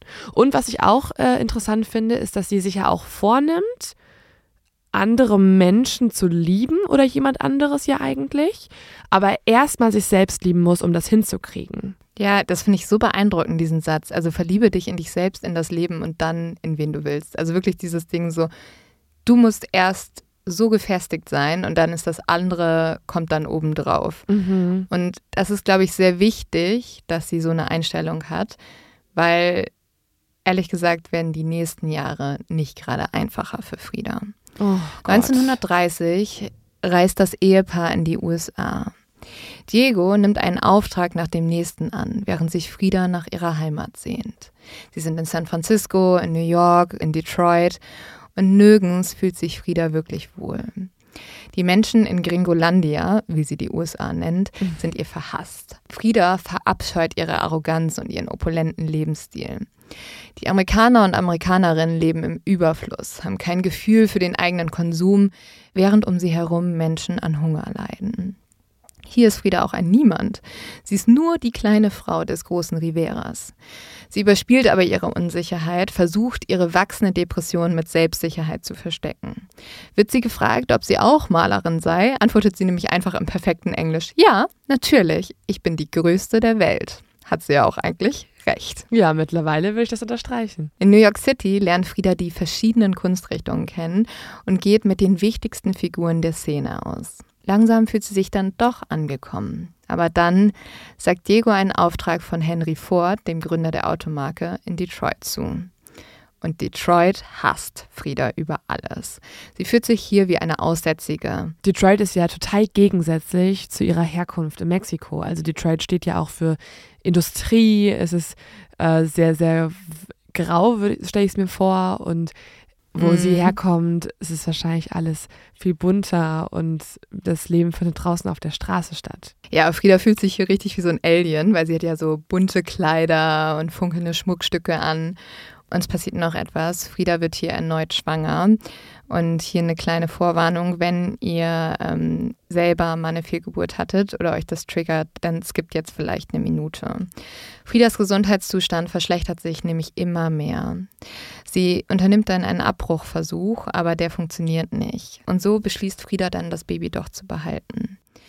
Ende Juni ist es heiß in Detroit. Frieda kann in ihrer stickigen Wohnung kaum noch atmen. Die Schwangerschaft zehrt an ihren Kräften. Frieda ignoriert jetzt die dauerhaften Blutungen und Ohnmachtsanfälle. Kontrolltermine nimmt sie nicht mehr wahr. Am Abend des 4. Julis hat Frieda schreckliche Schmerzen. Ihr Gesicht wird erst blass, dann läuft es blau an. Ihre Schmerzensschreie zerreißen Diego fast das Herz. Er ruft schließlich den Krankenwagen. Als Frieda abtransportiert wird, ist ihre Bettseite schon von einer Blutlarche durchtränkt. Oh Frieda überlebt die Fehlgeburt nur sehr knapp. Wochenlang liegt sie jetzt im Henry Ford Hospital. Aber selbst dieses traumatische Ereignis erlöst sie nicht von ihrem Kinderwunsch. Frieda verliert den Bezug zur Realität, ist davon überzeugt, Mutter werden zu können, wenn sie die gesamte Schwangerschaft Bettruhe halten und das Kind mit einem Kaiserschnitt gebären würde. In Wahrheit ist ihr Körper aber viel zu schwach für eine weitere Schwangerschaft und das Risiko, dass sie dabei stirbt, extrem hoch. Oh Deswegen verbietet Diego ihr jetzt nochmal schwanger zu werden. Frieda ist in diesem Moment voller Schmerz und das hält sie wieder in einem Bild fest, ein Bild, das auch sehr bekannt ist. Das trägt den Namen Henry Ford Hospital. Ich habe es dir einmal mitgebracht. Oh, wow. Man sieht hier aber auch wieder, ich finde das so, also es ist, als wäre das Malen ihre eigene Therapie, ne? Ja. Ihre schlimmsten Momente, ihre intimsten Momente bringt sie auf die Leinwand und schafft dann Kunst. Das ja, ist so beeindruckend. Und es zeigt alles, was du auch gerade beschrieben hast, nur nochmal als Symbol. Also sie liegt nackt auf dem Bett, unter ihr ist ganz viel Blut und von ihr weg gehen Nabelschnuren oder generell rote Fäden.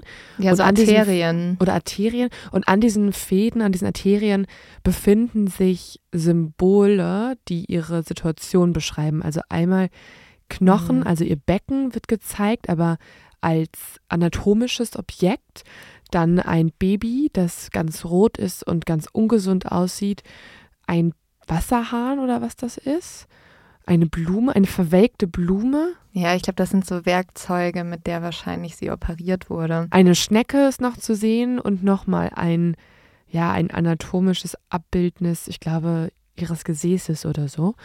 Und es symbolisiert mhm.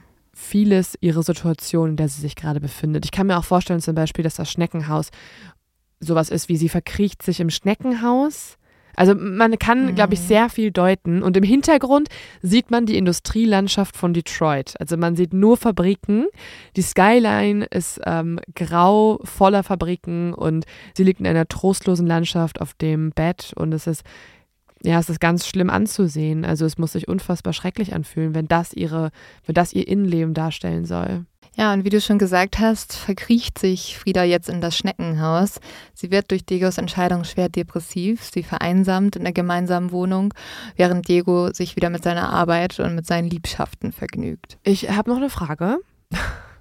Du hast ja gerade gesagt, dass Diego ihr verbietet, wieder schwanger zu werden. Wie verbietet er ihr das? Mhm. Also inwiefern ja. soll sie ihrem Körper das jetzt sagen oder soll, also wie, wie wollen die das machen?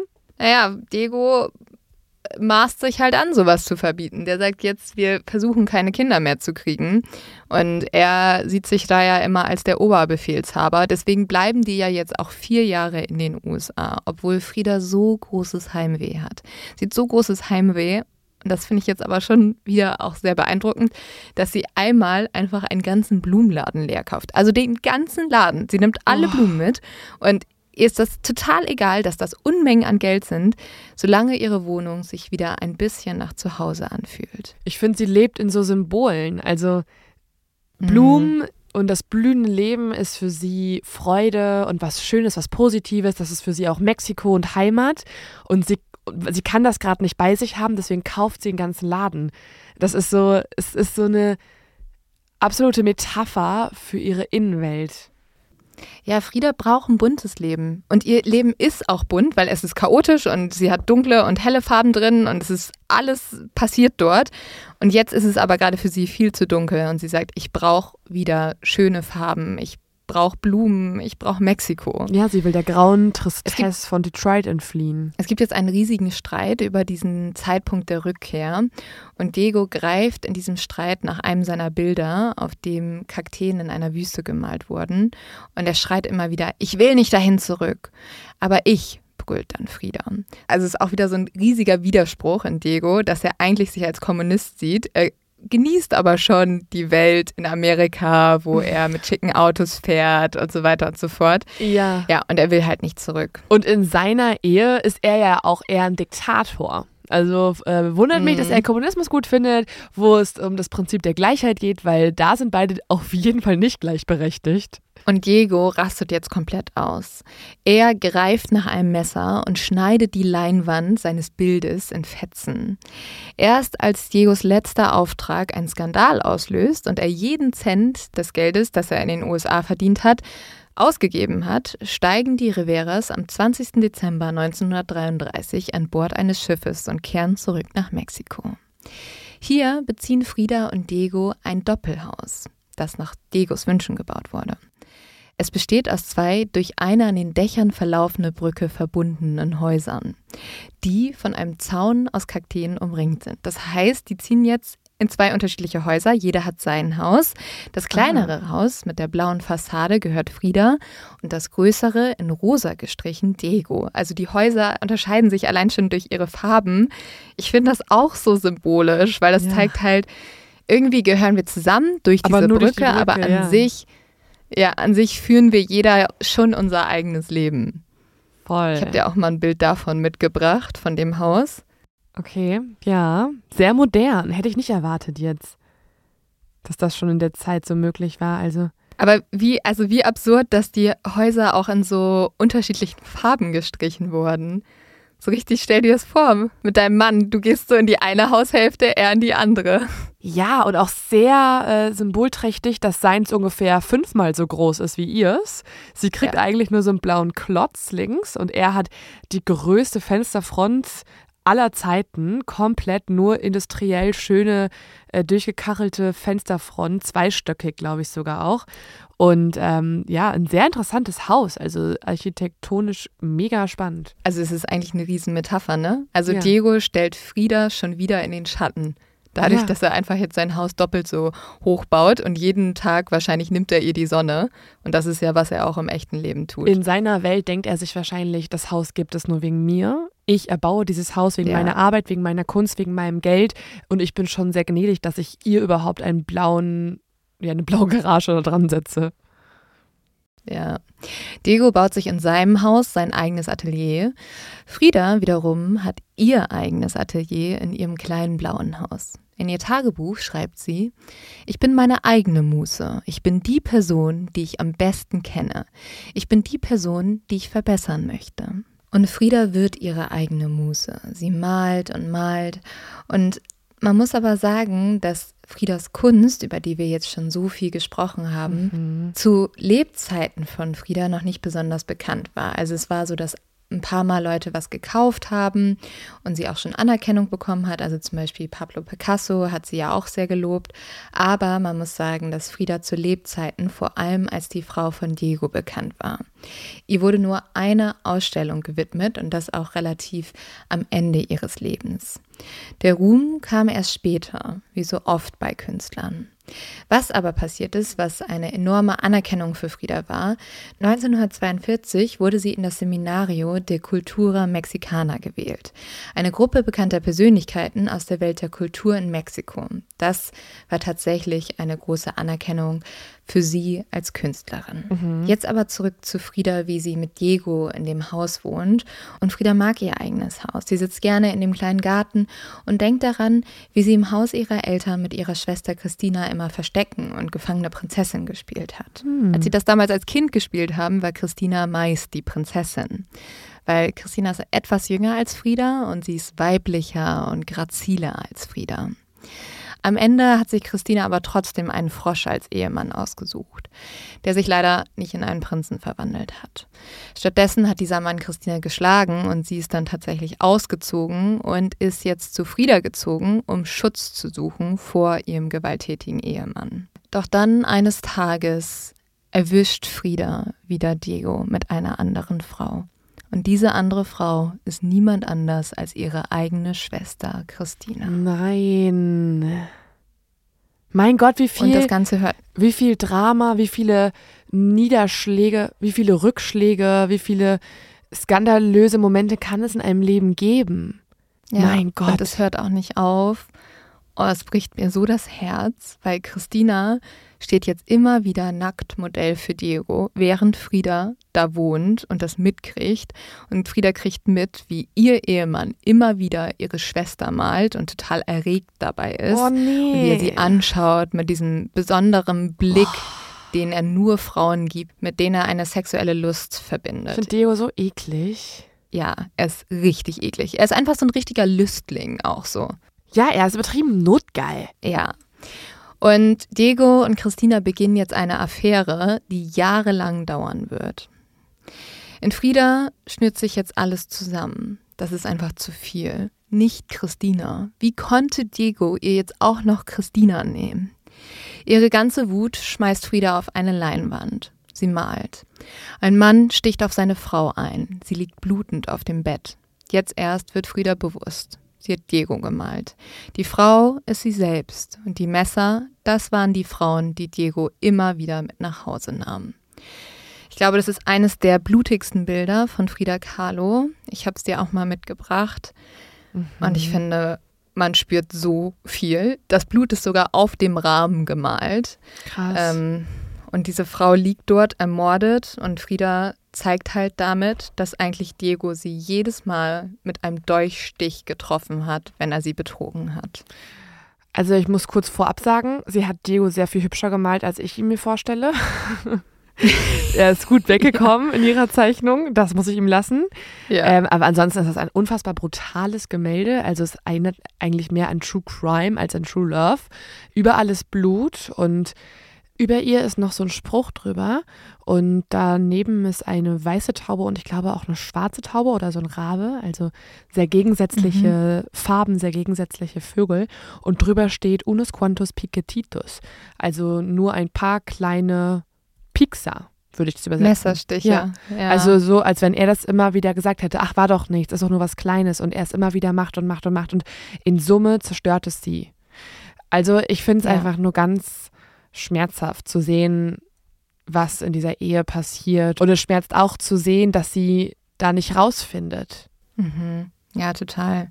Jetzt ist tatsächlich der Moment, wo Friedas Leben in sich zusammenstürzt wo es einfach zu viel ist und sie realisiert, wie viel Schmerz Diego ihr angetan hat. Und sie will jetzt nicht mehr. Sie will nicht mehr seine perfekte Hausfrau sein. Sie will sich auch nicht mehr hinter diesem Mann verstecken. Denn neben Diego ist einfach kein Platz für Frieda. Während Diego sich in den letzten Jahren immer weiterentwickelt hat, war Frieda immer mehr in sich zurückgegangen. Und damit soll jetzt Schluss sein.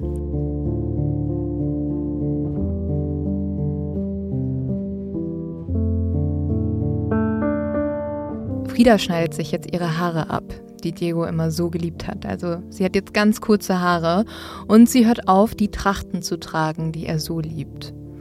Frieda verlässt auch ihre Seite des Doppelhauses und bezieht eine kleine, moderne Wohnung im Herzen von Mexico City. Man muss sagen, Frieda hat ja nicht viel Geld.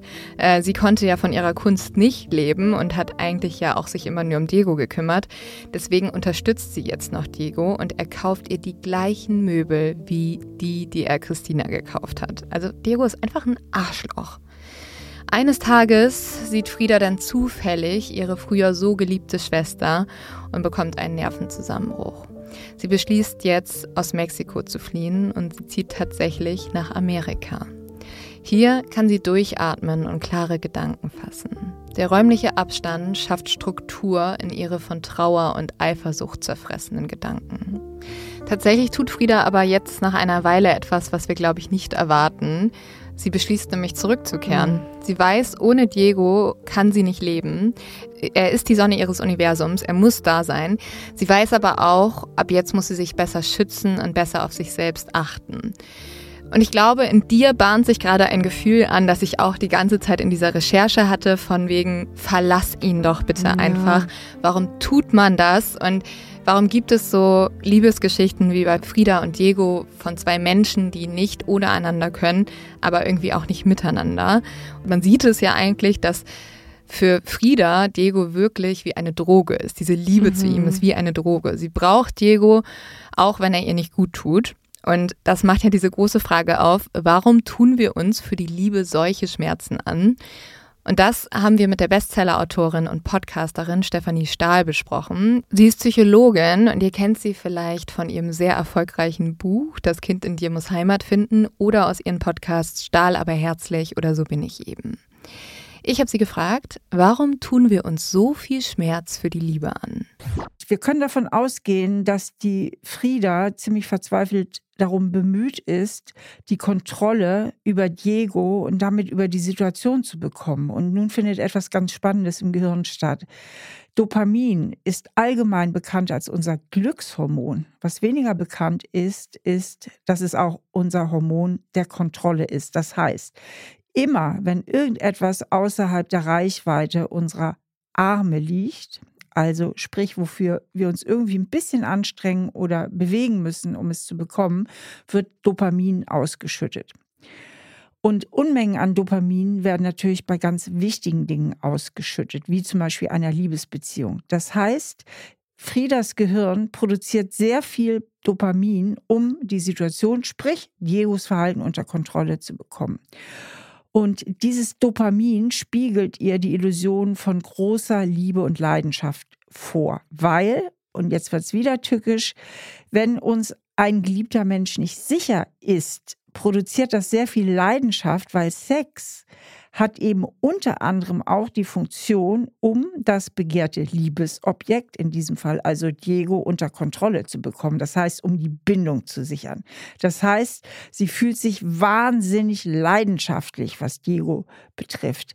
Im Grunde genommen, wenn wir es mal ganz nüchtern betrachten, ist sie einfach nur ein Opfer ihrer eigenen Gehirnchemie. Der Rest ist alles Illusion. Also Diego ist die Projektionsfläche für ihr Kontrollbedürfnis und höchstwahrscheinlich auch für ihr Selbstwertgefühl. Denn wenn sich jemand nicht ganz sicher auf uns einlässt, spiegelt das uns immer ein Stück weit, ich bin nicht gut genug. Ich bin nicht gut genug, dass er mich wirklich haben will. Ich muss mich irgendwie noch mehr anstrengen. Ich muss noch schöner, ich muss noch besser, ich muss noch verständnisvoller, ich muss noch sexier oder sonst was sein. Das heißt, sie will nicht nur die Kontrolle über Diego zurückgewinnen oder überhaupt gewinnen, sondern auch über ihr eigenes Selbstwertgefühl. Und wenn ihr diese Zusammenhänge klar wären, dann könnte sie für sich viel besser reflektieren, ob Diego wirklich ihre große Liebe ist oder ob sie auf ihre eigenen psychologischen Mechanismen einfach hereinfällt.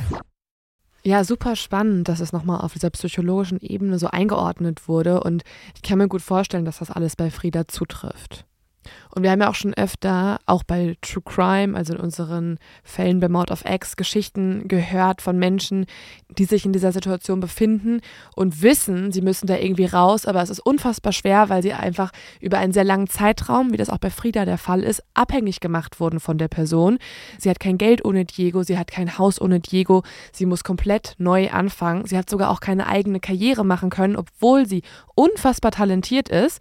Und dementsprechend kann ich mir vorstellen, dass wenn man dann in dem verhassten Amerika, sie will da ja gar nicht sein, in einer tristen Wohnung sitzt, dass sie sich dann denkt, oh Mann, oder ich kehre doch nochmal zurück und gebe den Ganzen nochmal eine neue Chance. Vielleicht ändert sich ja etwas. Vielleicht hat er ihr auch wieder irgendwas versprochen und hat sie so wieder irgendwie in seine Fänge bekommen.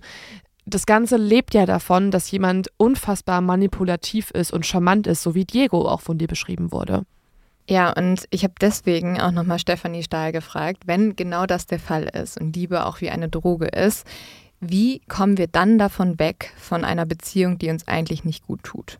Was dabei eben wirklich hilft, ist, sich mal wenigstens für einen Moment lang in seinen klaren Verstand zu begeben und sich der Frage zu widmen, ist Diego in diesem Fall wirklich mein Traummann? Also das tatsächlich mal nüchtern zu analysieren oder geht es mir vorwiegend um Kontrolle und letztlich auch um ein Selbstwertgefühl?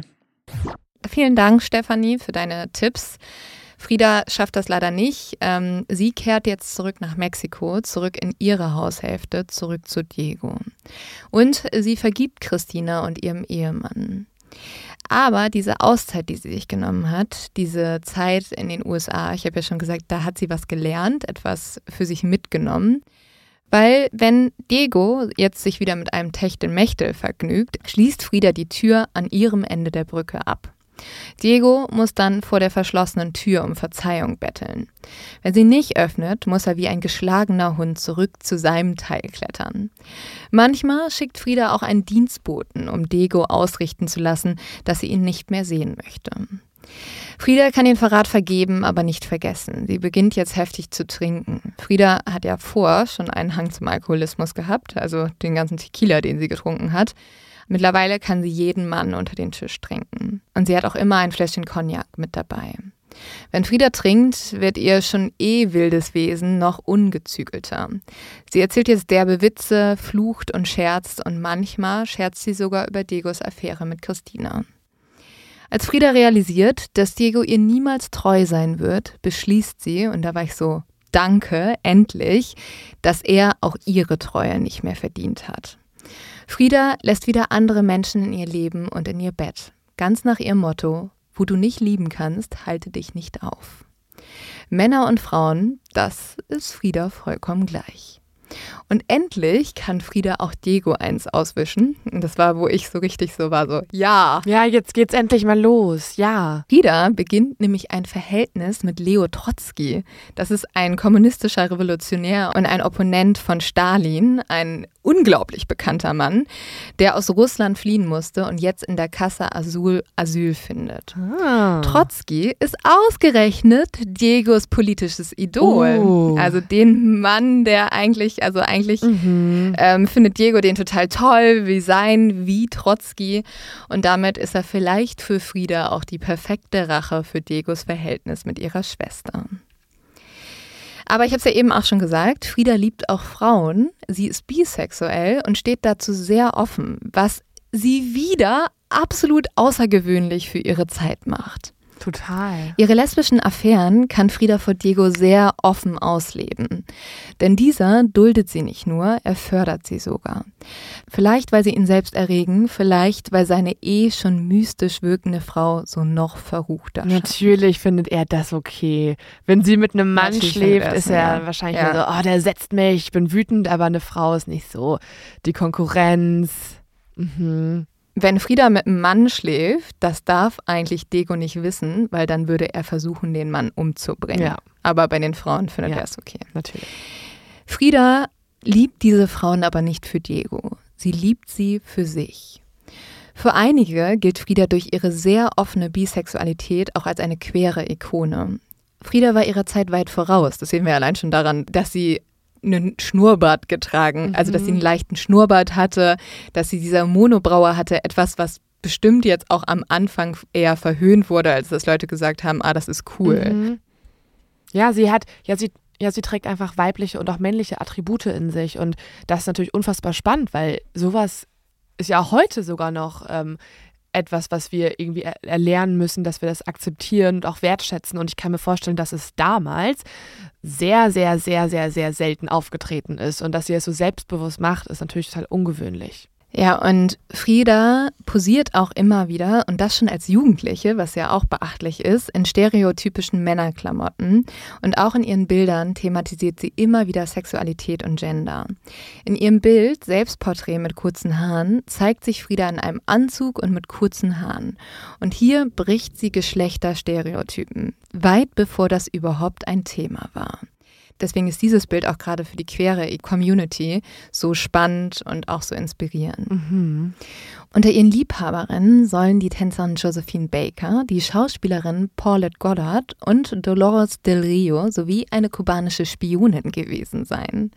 Also Friedas Liebesleben, Leo, muss so spannend gewesen sein. Ich würde mir auch gerne, ähm, auch wenn ich jetzt verlobt bin, von meinem Freund sowas zusichern lassen. Falls so Zeitmaschinen erfunden werden, würde ich gerne in der Zeit zurückreisen können und einmal eine Affäre mit Frida Kahlo haben, weil, also, diese Frau, ich weiß nicht, ich habe mich verliebt. Ich habe mich in dieser Recherche verliebt. Ich finde es so spannend, dass sie anscheinend, ich finde es einfach so spannend, ich würde gerne sie auch mal treffen und erleben, weil was hat sie, also ich würde einfach gerne erleben, wie sie so charmant und selbstbewusst und verführerisch ist, dass so viele Menschen sie so interessant finden.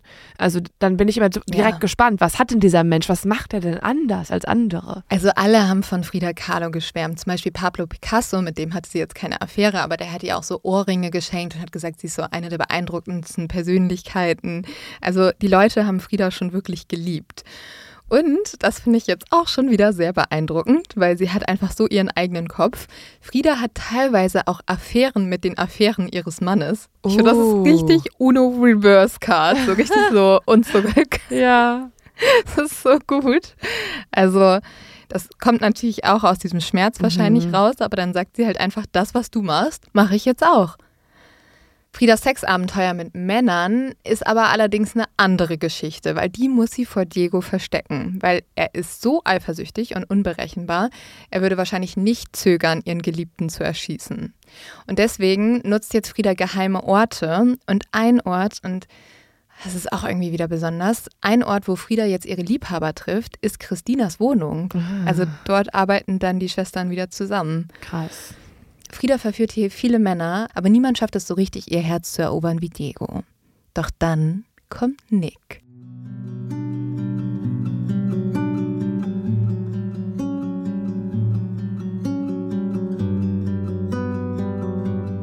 Nicholas Murray ist einer der erfolgreichsten Porträtfotografen Amerikas. Zu seinen Auftragsgebern gehört die Vanity Fair und der Harper's Bazaar. Nick ist charmant und er hat eine enorme Ausstrahlungskraft, viel Energie und ist gleichzeitig sehr freundlich und umsichtig. Also der Madenfeder, den du nehmen solltest. Ja, so viel besser als Diego jetzt schon und ich habe bisher drei Sekunden was über ihn gehört. Frieda und Nick nähern sich das erste Mal in New York an. Und das zweite Mal in ihrem Leben verliebt sich Frieda Hals über Kopf. Wenn Nick sie nur ganz kurz am Bein berührt, verstohlen und versteckt, damit es keiner merkt, dann bricht in Friedas Körper ein Feuerwerk aus. Alles kribbelt. Sie sehnt sich nach diesem Mann, so sehr, wie sie sich bisher nur nach Diego gesehnt hat. Nick fängt Frieda immer wieder mit seiner Kamera ein. Die Bilder sind wunderschön, ikonisch. Nick sieht Frieda so, wie sie ist. Er sieht den Schmerz, den sie zu verstecken versucht. Aber er sieht auch die Kraft.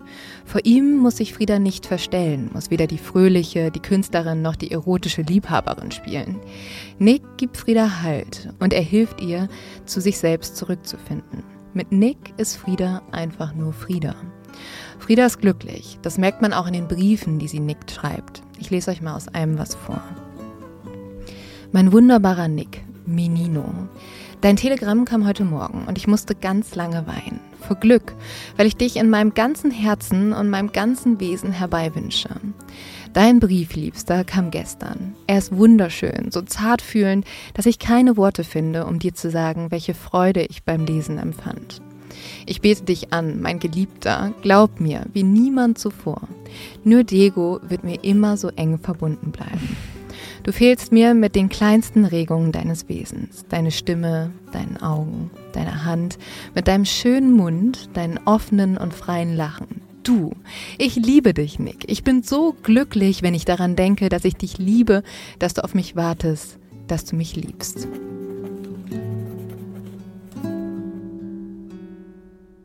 Oh, wow. Sie ist, also sie ist richtig verliebt. Sie ist auf Wolke 7 und es scheint ja auch auf Beidseitigkeit zu beruhen, wenn sie sich freut und sie weiß, dass er sie auch liebt. Ja, ich habe dir auch mal ein paar Fotos von Nick mitgebracht und er passt so viel besser zu ihr. Ja. Oder? Ja, viel. Oh. Viel besser. Also die beiden sehen einfach aus wie so ein Ehepaar, die schon 30 Jahre verheiratet sind und die gleichen Gespräche führen. Einfach schön. Ja, und tatsächlich haben wir Nick ganz, ganz viel zu verdanken. Und ich glaube, Nick ist auch jemand, der Frieda so ikonisch gemacht hat, weil seine Fotografien sind die, die wir heute von Frieda kennen. Ich habe dir mal zwei mitgebracht. Bestimmt hast du die schon mal gesehen, vor allem das Grüne. Also sie sitzt da mhm. vor so einem grünen Hintergrund. Das war auch mal das Vogue-Cover.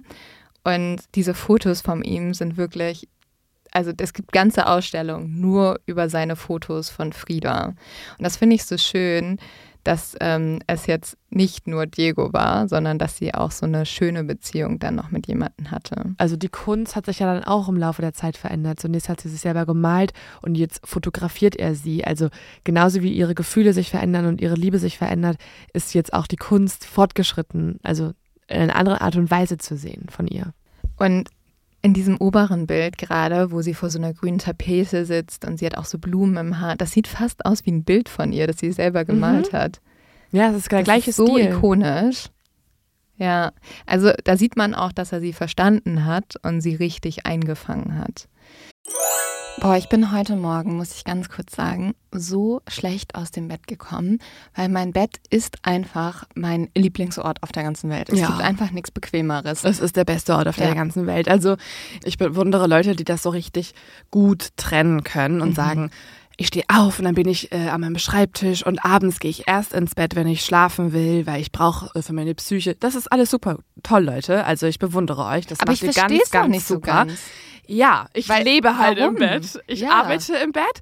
Ich gucke Filme im Bett. Ich lackiere meine Nägel im Bett. Ich schlafe. Also ich verbringe die Zeit, die ich schlafend im Bett verbringe, ist nicht die am meisten. Also nee. das, das gehört mit dazu. Aber das Bett ist das Allerwichtigste, weil es so bequem ist und es ist auch einfach so. Manchmal stelle ich mir den Himmel so vor wie ein frisch bezogenes Bett, ja. wo weiße wo ein weißer Bettbezug ist und die flauschigste Decke und die flauschigsten Kissen. Und Leute, falls ihr übrigens auch noch keine Bettdecke habt, die größer ist als diese Standardbettdecke, ja. bitte endet das, Leute. Das ist wirklich wichtig. Also bitte geht einfach direkt auf Emma. Da gibt es nämlich mit unserem Code 5% Rabatt top auf alle Angebote. Und es ist im Moment eh ein Oster-Sale bei Emma. Der hat bis zu 50% Rabatt. Das heißt, 55% Rabatt könnt ihr kriegen.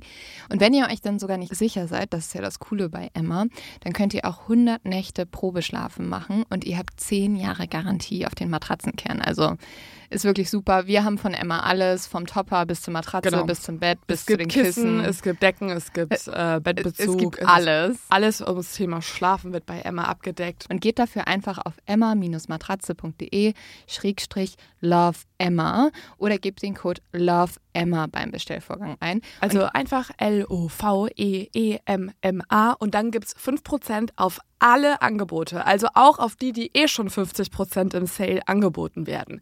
Und falls ihr nochmal irgendwas nachschauen wollt oder den Code nochmal braucht, klickt doch mal in die Folgenbeschreibung.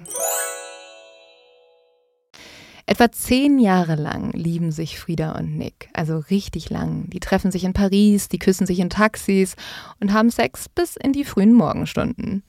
Nick fotografiert Frieda unzählige Male, Bilder, die bis heute weltbekannt sind. Doch egal, wie sehr Frieda Nick liebt, sie kann sich nicht von Diego trennen. Und so kommt es, dass Nick schließlich eine andere Frau heiratet. Frieda ist zutiefst enttäuscht. Aber ich, also ich verstehe Nick auch, weil er hat eine Frau geliebt, die ihn zwar auch geliebt hat, aber die immer einen anderen Mann mehr geliebt hat, nämlich Diego. Ja, ich habe es mir schon gedacht, als du den Brief vorhin vorgelesen hast und ein Satz dann über Diego war, ähm, irgendwie, dass nur mhm. Diego ihr auch so eng verbunden bleibt. Da dachte ich auch so, oh man, voll der schöne Liebesbeweis, so ein romantischer Brief. Warum muss Diego da noch drin vorkommen? Also mich hätte das total ja. gewurmt, wenn ich Nick wäre. Ja, Nick schreibt Frieda aber einen sehr schönen Brief zu dieser Trennung oder eher dazu, dass er jetzt eine andere Frau heiratet. Und daraus möchte ich euch auch noch mal was vorlesen. Liebste Frieda, du musst dich jetzt zusammennehmen und dich an deinen eigenen Schnürsenkeln hochziehen. Du verfügst über eine Begabung, die dir niemand auf der Welt streitig machen kann. Also heißt es jetzt arbeiten, arbeiten, malen, malen, arbeiten, arbeiten. Du musst an dich glauben und an deine Kraft. Ich möchte auch, dass du nicht daran zweifelst, dass ich dein Freund bin, was auch immer mit dir oder mir passiert. Und tatsächlich, Frieda und Nick bleiben auch nach ihrer Trennung enge Freunde. Mhm. Bis zu Friedas Lebensende sind die beiden sehr enge Freunde gewesen. Und Freunde braucht Frieda jetzt auch, denn ihr größter Schicksalsschlag steht ihr noch Nochmal? Ja, also du kannst ja mal raten, mit wem dieser Schicksalsschlag was zu tun hat. Nee, Diego. Kommt er nochmal jetzt in ihrem ja. Leben vor? Ist er wieder ihr Freund? Was auch immer. Nee, Diego will jetzt die Scheidung. Öffentlich sagt er, er glaube, dass sich Frieda so besser auf ihre Arbeit konzentrieren könnte. Aber das ist ja endlich mal was Kluges, oder? Also, dass die beiden sich scheiden sollten, Mhm. war ja eigentlich klar. Ja, aber das ist ehrlich gesagt nicht, weil Diego jetzt Frieda was Gutes tun will. Er gibt später zu, wir waren zehn Jahre verheiratet, wir liebten uns immer noch so sehr, aber ich wollte einfach frei sein, um mit all den Frauen, auf die ich Lust hatte, zu tun, wonach mir war. Also das ist, das ist Diegos Grund. Er will mit mehr Frauen schlafen. Aber sie hat sich doch auch schon längst vor, also ich blick's nicht so ganz, weil sie hat sich doch auch schon vor zehn, also sie war doch jetzt auch zehn Jahre mit Nick zusammen. Ja, aber also es gibt auch Gerüchte oder es wird auch gemunkelt, dass vielleicht Diego sich sogar scheiden lassen hat, weil er von Nick mitbekommen hat und dann so verletzt darüber war. Er wird wahrscheinlich, also offiziell sagt er ja, dass es so ist, dass er jetzt schon nicht mit jeder Frau schlafen konnte, weil es hat ja Frieda schon noch manchmal gestört und dass er sich deswegen getrennt hat. Aber vielleicht war Diego auch in seinem Stolz gekränkt, weil Frieda auch mit anderen Leuten geschlafen hat. Und was wahrscheinlich auch schmerzhaft ist, ist, wenn das Ganze so öffentlich gemacht wird. Also man kann sich ja scheiden lassen, das ist wahrscheinlich auch bei den beiden das Klügste, aber dass man das dann so im Licht der Öffentlichkeit vollzieht, ist es vielleicht, das ist vielleicht nicht das Coolste. Ja. Die Ehe wird am 6. November 1939 im gegenseitigen Einverständnis geschieden.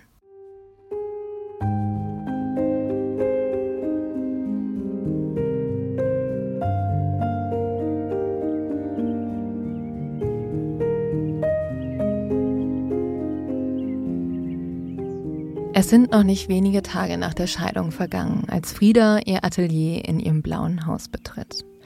Das Sonnenlicht fällt durch das Fenster und strahlt ihre Staffelei an. Auf einer Tischlerbank stehen Friedas Farben: Rot, Grün, Gelb und Kobaltblau. Daneben Töpfe mit verschiedenen Pinseln. Die Wände sind mit Fotos und Zeichnungen behängt. Draußen springen Affen durch Friedas kleinen Garten. Papageien schreien und Friedas Hunde liegen im Schatten eines kleinen Baumes. Überall im Atelier stehen Puppen und andere Fabelwesen. Bücher und Zeichenblöcke stapeln sich übereinander. Ihr Atelier ist ihr Zuhause, ihre eigene kleine Welt, in der sie ihren Gedanken freien Lauf lassen kann. Frieda tritt vor die Leinwand. Die letzten Wochen waren nicht einfach gewesen. Ach, was heißt nicht einfach? Wahrscheinlich waren es die härtesten ihres Lebens gewesen. Und das will was heißen. Und alles nur wegen einem Stapel Papier, die Scheidungspapiere.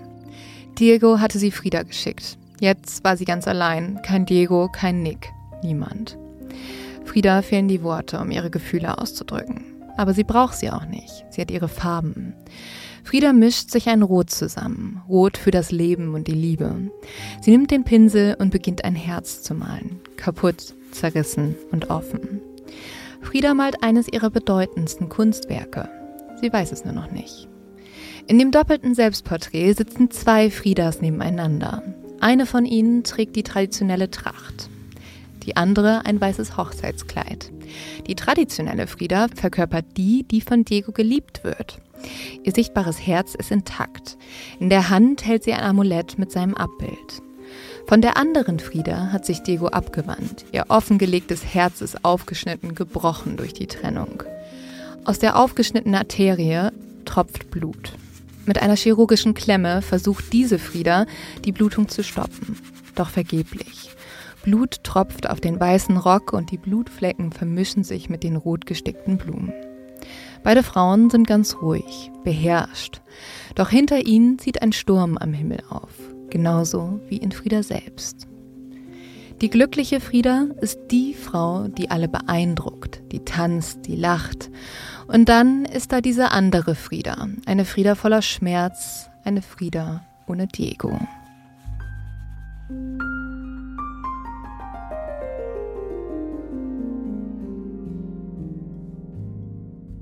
Ja, das Bild ist total beeindruckend, weil man einfach zwei verschiedene Friedas sehen kann und, und es nochmal so verdeutlicht, dass sie einfach diese zwei Identitäten in sich trägt. Die eine Person, die Diego immer schon geliebt hat und bei ihm sein wollte und von ihm aber auch immer wieder verletzt wurde und die andere Frieda, die zwar von ihm geliebt wird, aber sich für ihn anpasst und die traditionelle Kleidung trägt, aber ihr Herz ist wenigstens noch intakt. Es ist einfach sehr, ja, einfach total das beeindruckende Bild. Ja, und die echte Frieda, die trägt irgendwie beide dieser Friedas, die sie dort abbildet, in sich. In den letzten Jahren hat Frieda gelacht, sie hat geweint, geschrien vor Wut und vor Freude. Und sie hat vor allem eins getan. Sie hat gelebt. gelebt in all den Farben dieser Welt, den dunklen und den hellen. Und egal wie laut und wild Friedas Leben war, hier in diesem Atelier wird alles ganz still.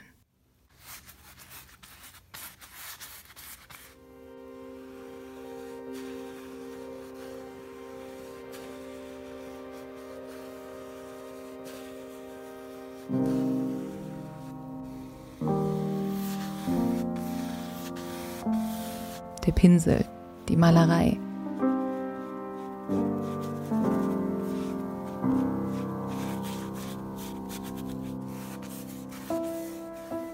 Hier ist Frieda wieder sie selbst. Das Gemälde ist ein Bild der Selbstheilung.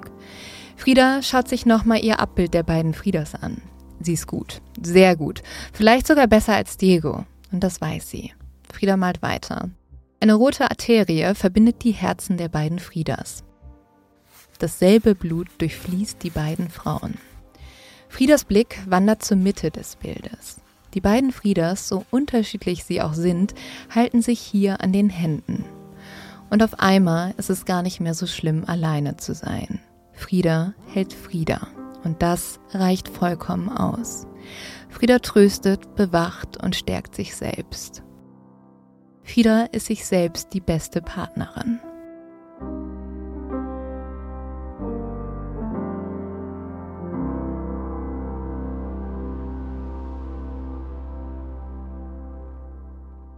Wow, also sie hat wirklich das erreicht, was sie sich damals vorgenommen hat. Also sie liebt sich als erstes selbst und dann kommen die anderen. Also ich hoffe zumindest, dass das jetzt das Ende ist und dass sie zu dieser Einsicht gefunden hat und das auch lange anhält und sie wirklich nicht wieder zurückkehrt zu Diego, sie bei sich bleibt und sich selbst ausreicht. Also ich hoffe zumindest, dass es so ist oder ist es noch oder kommt noch mal jetzt eine Wendung? Ein dritter, vierter Rückschlag. Also ich persönlich möchte gerne Frieda vor diesem Gemälde eigentlich so in, für mich in Erinnerung behalten. Aber ähm, ich erzähle euch jetzt noch mal kurz, wie Friedas Leben weiter verläuft. Trotz der Trennung bleiben Friedas und Diegos Lebenswege nämlich eng miteinander verknüpft und tatsächlich heiraten die beiden sogar noch ein zweites Mal. Wirklich. Aber unter oh. einer Bedingung. Frieda stellt diese Bedingung, sie will keine sexuelle Beziehung mehr mit Diego haben. Stattdessen, und das ist echt irgendwie auch ein bisschen weird, weil sie ja früher mal gesagt hat, sie möchte ihn baden wie ein Kind, Frieda nimmt jetzt eine Mutterrolle für Diego an. Also die haben eine ganz andere Liebe. Also die. Sie pflegt ihn tatsächlich dann jetzt. Sie pflegt ihn, genau. Sie haben aber keinen Sex mehr zusammen. Und so passiert es, dass Frieda sich in den letzten Jahren ihres Lebens komplett Frauen zuwendet und das nicht nur in sexueller Weise. Ähm, sie sieht jetzt Frauen als ihre Partnerin an und hat eigentlich die innigsten Beziehungen mit ihnen, auf sexueller Ebene, aber auch einfach so auf der persönlichen. Sie ist zum Beispiel auch darauf bedacht, innige Freundschaften mit den Frauen zu pflegen, mit denen Diego Sex hat. Also auch irgendwie ein bisschen weird. Und die beiden Friedas, von denen ich eben gesprochen habe, ähm, begleiten tatsächlich Frieda auch bis an das Ende ihres Lebens. Die eine Frieda schreit, hat unkontrollierte Wutausbrüche, nimmt zu viele Drogen und ist schwer depressiv. Und die andere Frieda malt, die lacht und erzählt Witze. Also diese zwei Persönlichkeiten bleiben bis zum Ende ihres Lebens ihr erhalten. 1953 hat Frieda ihre letzte Ausstellung in Mexico City. Da sie zu diesem Zeitpunkt schon sehr krank ist, wird ihr Bett in die Mitte gestellt. Somit wird die kranke Frieda selbst zum Kunstwerk. Frieda macht, was sie schon ihr ganzes Leben getan hat. Sie nimmt die ganzen Schmerzen, die ganze Freude und macht sie zu Kunst. Also sie sitzt quasi dann auch mit in der Galerie? Sie liegt in ihrem Himmelbett, das mehrere Männer getragen haben in dieser Ausstellung oh, wow. und äh, ist ein Teil dieser Ausstellung. Krass. Und damit wird sie zu Kunst. Und ähm, ein Jahr später verstirbt Frida Kahlo tatsächlich. Aber ihre Kunst, die fasziniert uns ja bis heute. Also es ist Kunst, die in WGs, du hast es schon gesagt, auf großen Plakaten hängt, auf Schlüsselanhänger und Laptophüllen gedruckt wurde und um die sich jedes Museum reißt. Frieda inspiriert überall auf der Welt zur Selbstakzeptanz und zur Selbstinspiration. Sie zeigt uns, dass aus Schmerz Schönheit entstehen kann und dass du am Ende alleine dir Kraft gibst. Heute, 70 Jahre nach Friedas Tod, kennen den Namen Diego Rivera wahrscheinlich nur wenige. Mhm. Frida Kahlo hingegen ist zur Legende geworden. Mit ihren Bildern nimmt sie uns mit in ihr Leben, das genauso bunt war wie ihre Bilder. Und Frieda lässt uns fühlen, so viel fühlen. Den Schmerz, die Freude, die Kunst und die Liebe.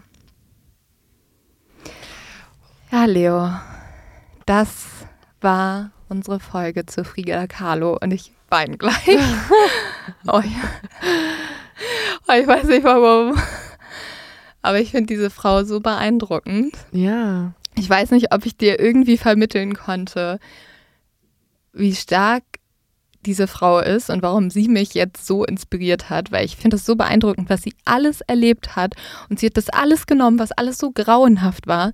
Und sie hat was so Schönes daraus gemacht. Und das finde ich so inspirierend. Ja, sie hat halt sich selber als Regisseurin ihres Lebens irgendwann verstanden. Also ihr ist so viel passiert und manche hätten sich dem Schicksal einfach so ergeben und gesagt, ich habe keinen Grund mehr, nochmal aufzustehen, ich habe keinen Grund mehr, nochmal zum Pinsel zu greifen und weiterzumachen. Aber sie hat quasi auf Stopp gedrückt und wurde zur Hauptdarstellerin, zur Regisseurin ihres Lebens und hat gesagt, nee, das ist jetzt der Inhalt meiner Kunst, ich mache daraus so viel mehr und ich kann auch verstehen, warum jetzt ganz viele Menschen zu ihr aufblicken und auch ihre Sinnsuche in sich selbst auch finden. Also ich glaube, Frida Kahlo hilft auch ganz, ganz vielen, vor allem auch Frauen, die irgendwie selber nicht wissen, wer bin ich, was will ich eigentlich im Leben, mit wem kann ich mich identifizieren. Denen hilft sie und sagt, hey, falls ihr mal irgendwas erlebt habt, was ähnlich ist, was euch auch mal passiert ist wie mir, ich kann, ich habe das auch schon mal gefühlt, ihr seid nicht alleine. Also ich verstehe tatsächlich jetzt, warum sie so zur Ikone geworden ist. Ja, du schaust dir diese Bilder an, du siehst das alles. Und irgendwie jetzt, wo ich auch diese Story kenne, guckst du ihr Gesicht an, ihre Augen auf diesen Bildern und du hast das Gefühl, diese Frau öffnet sich dir so sehr und versteht dich deswegen aber auch so sehr. Und also ich, mir war das vorher gar nicht so bewusst, dass sie so stark ihre Schmerzen verarbeitet hat. Und jetzt denke ich, wenn es mir richtig schlecht gehen mhm. würde nächstes Mal, will ich mir ein Bild von ihr angucken, weil diese Selbstheilung, sie hat das ja wirklich gemalt, damit es ihr besser geht. Mhm. Das, also ich kann mir halt vorstellen, dass sie das uns heute mitgegeben haben, dass man immer das, also jetzt, selbst jetzt, wenn man sich ein Bild anguckt, dann empfinden wir Freude, Freude aus Schmerzen. Und das finde ich genial. Also ja und Verbindung. Ich und, weiß nicht, was ich sagen ja. soll ich ziehe meinen Hut vor dieser Frau. Ich bin komplett fassungslos. ich finde es so, ich finde, nee, Leo Gassevers, ich finde es ich so beeindruckend. Und das in einer Zeit, wo das alles auch nicht einfach war. Total. Also, also ich, ich, ich finde ich finde es so schön, dass wir am Anfang auch darüber geredet haben, dass wir auch über die Liebe zur Kunst sprechen. Und ich hatte noch nie überhaupt irgendwie so einen Draht zu ihrer Kunst, aber ich habe mich auch noch nicht viel mit ihr beschäftigt. Und durch ihre Geschichte hat man überhaupt ihre Kunst erstmal verstehen können. Das heißt, wenn man sich einfach nur so ihre mhm. Gemälde anschaut, glaube ich, ist man erstmal ein bisschen perplex und fragt sich, warum sind da jetzt zwei Friedas? Warum hat sie immer diese Schere in der Hand? Warum ist da so viel Blut? Und wenn man sich dann aber jetzt mit ihrer Biografie Biografie beschäftigt, versteht man das überhaupt erstmal. Das heißt, ich finde es jetzt auch voll cool. Ich habe durch diese Folge auch Kunstgeschichte gelernt, also Zugang zu ihrer Kunst gefunden. Ja, das auf jeden Fall. Also wenn jetzt eine Frida Kahlo-Ausstellung irgendwann in unserer Stadt ist, Leo, dann müssen wir dorthin. Und ich weiß auch nicht, also das ist, glaube ich, dann auch mein letzter Satz dazu.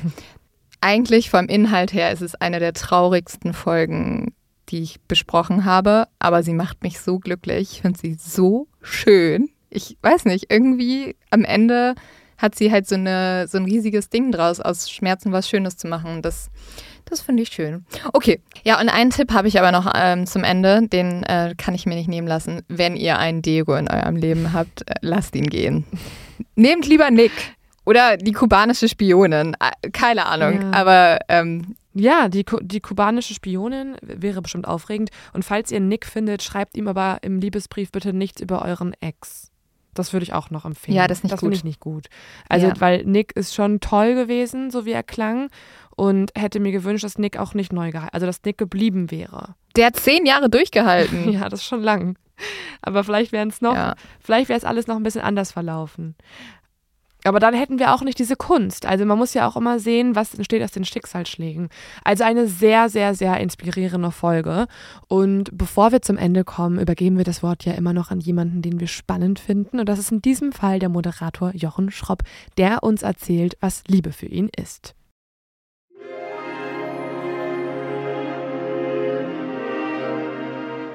Liebe ist mit Jochen Schropp.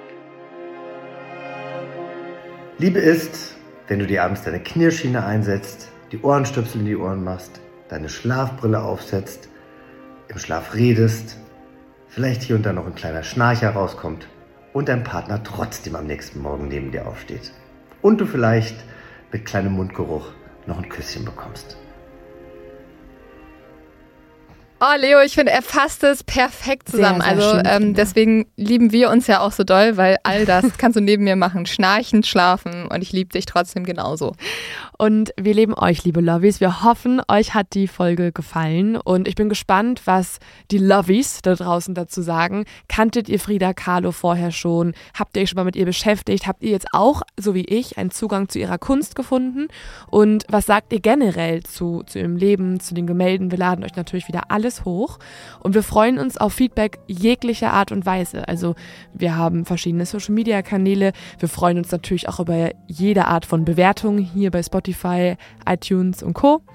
Äh, gibt, uns, gibt uns Feedback, ähm, damit wir es einschätzen können, wie unsere Arbeit ist. Und damit bis zum nächsten Mal. Wir haben euch lieb und freuen uns, euch in zwei Wochen wieder eine Geschichte erzählen zu dürfen. Bis dann. Ciao.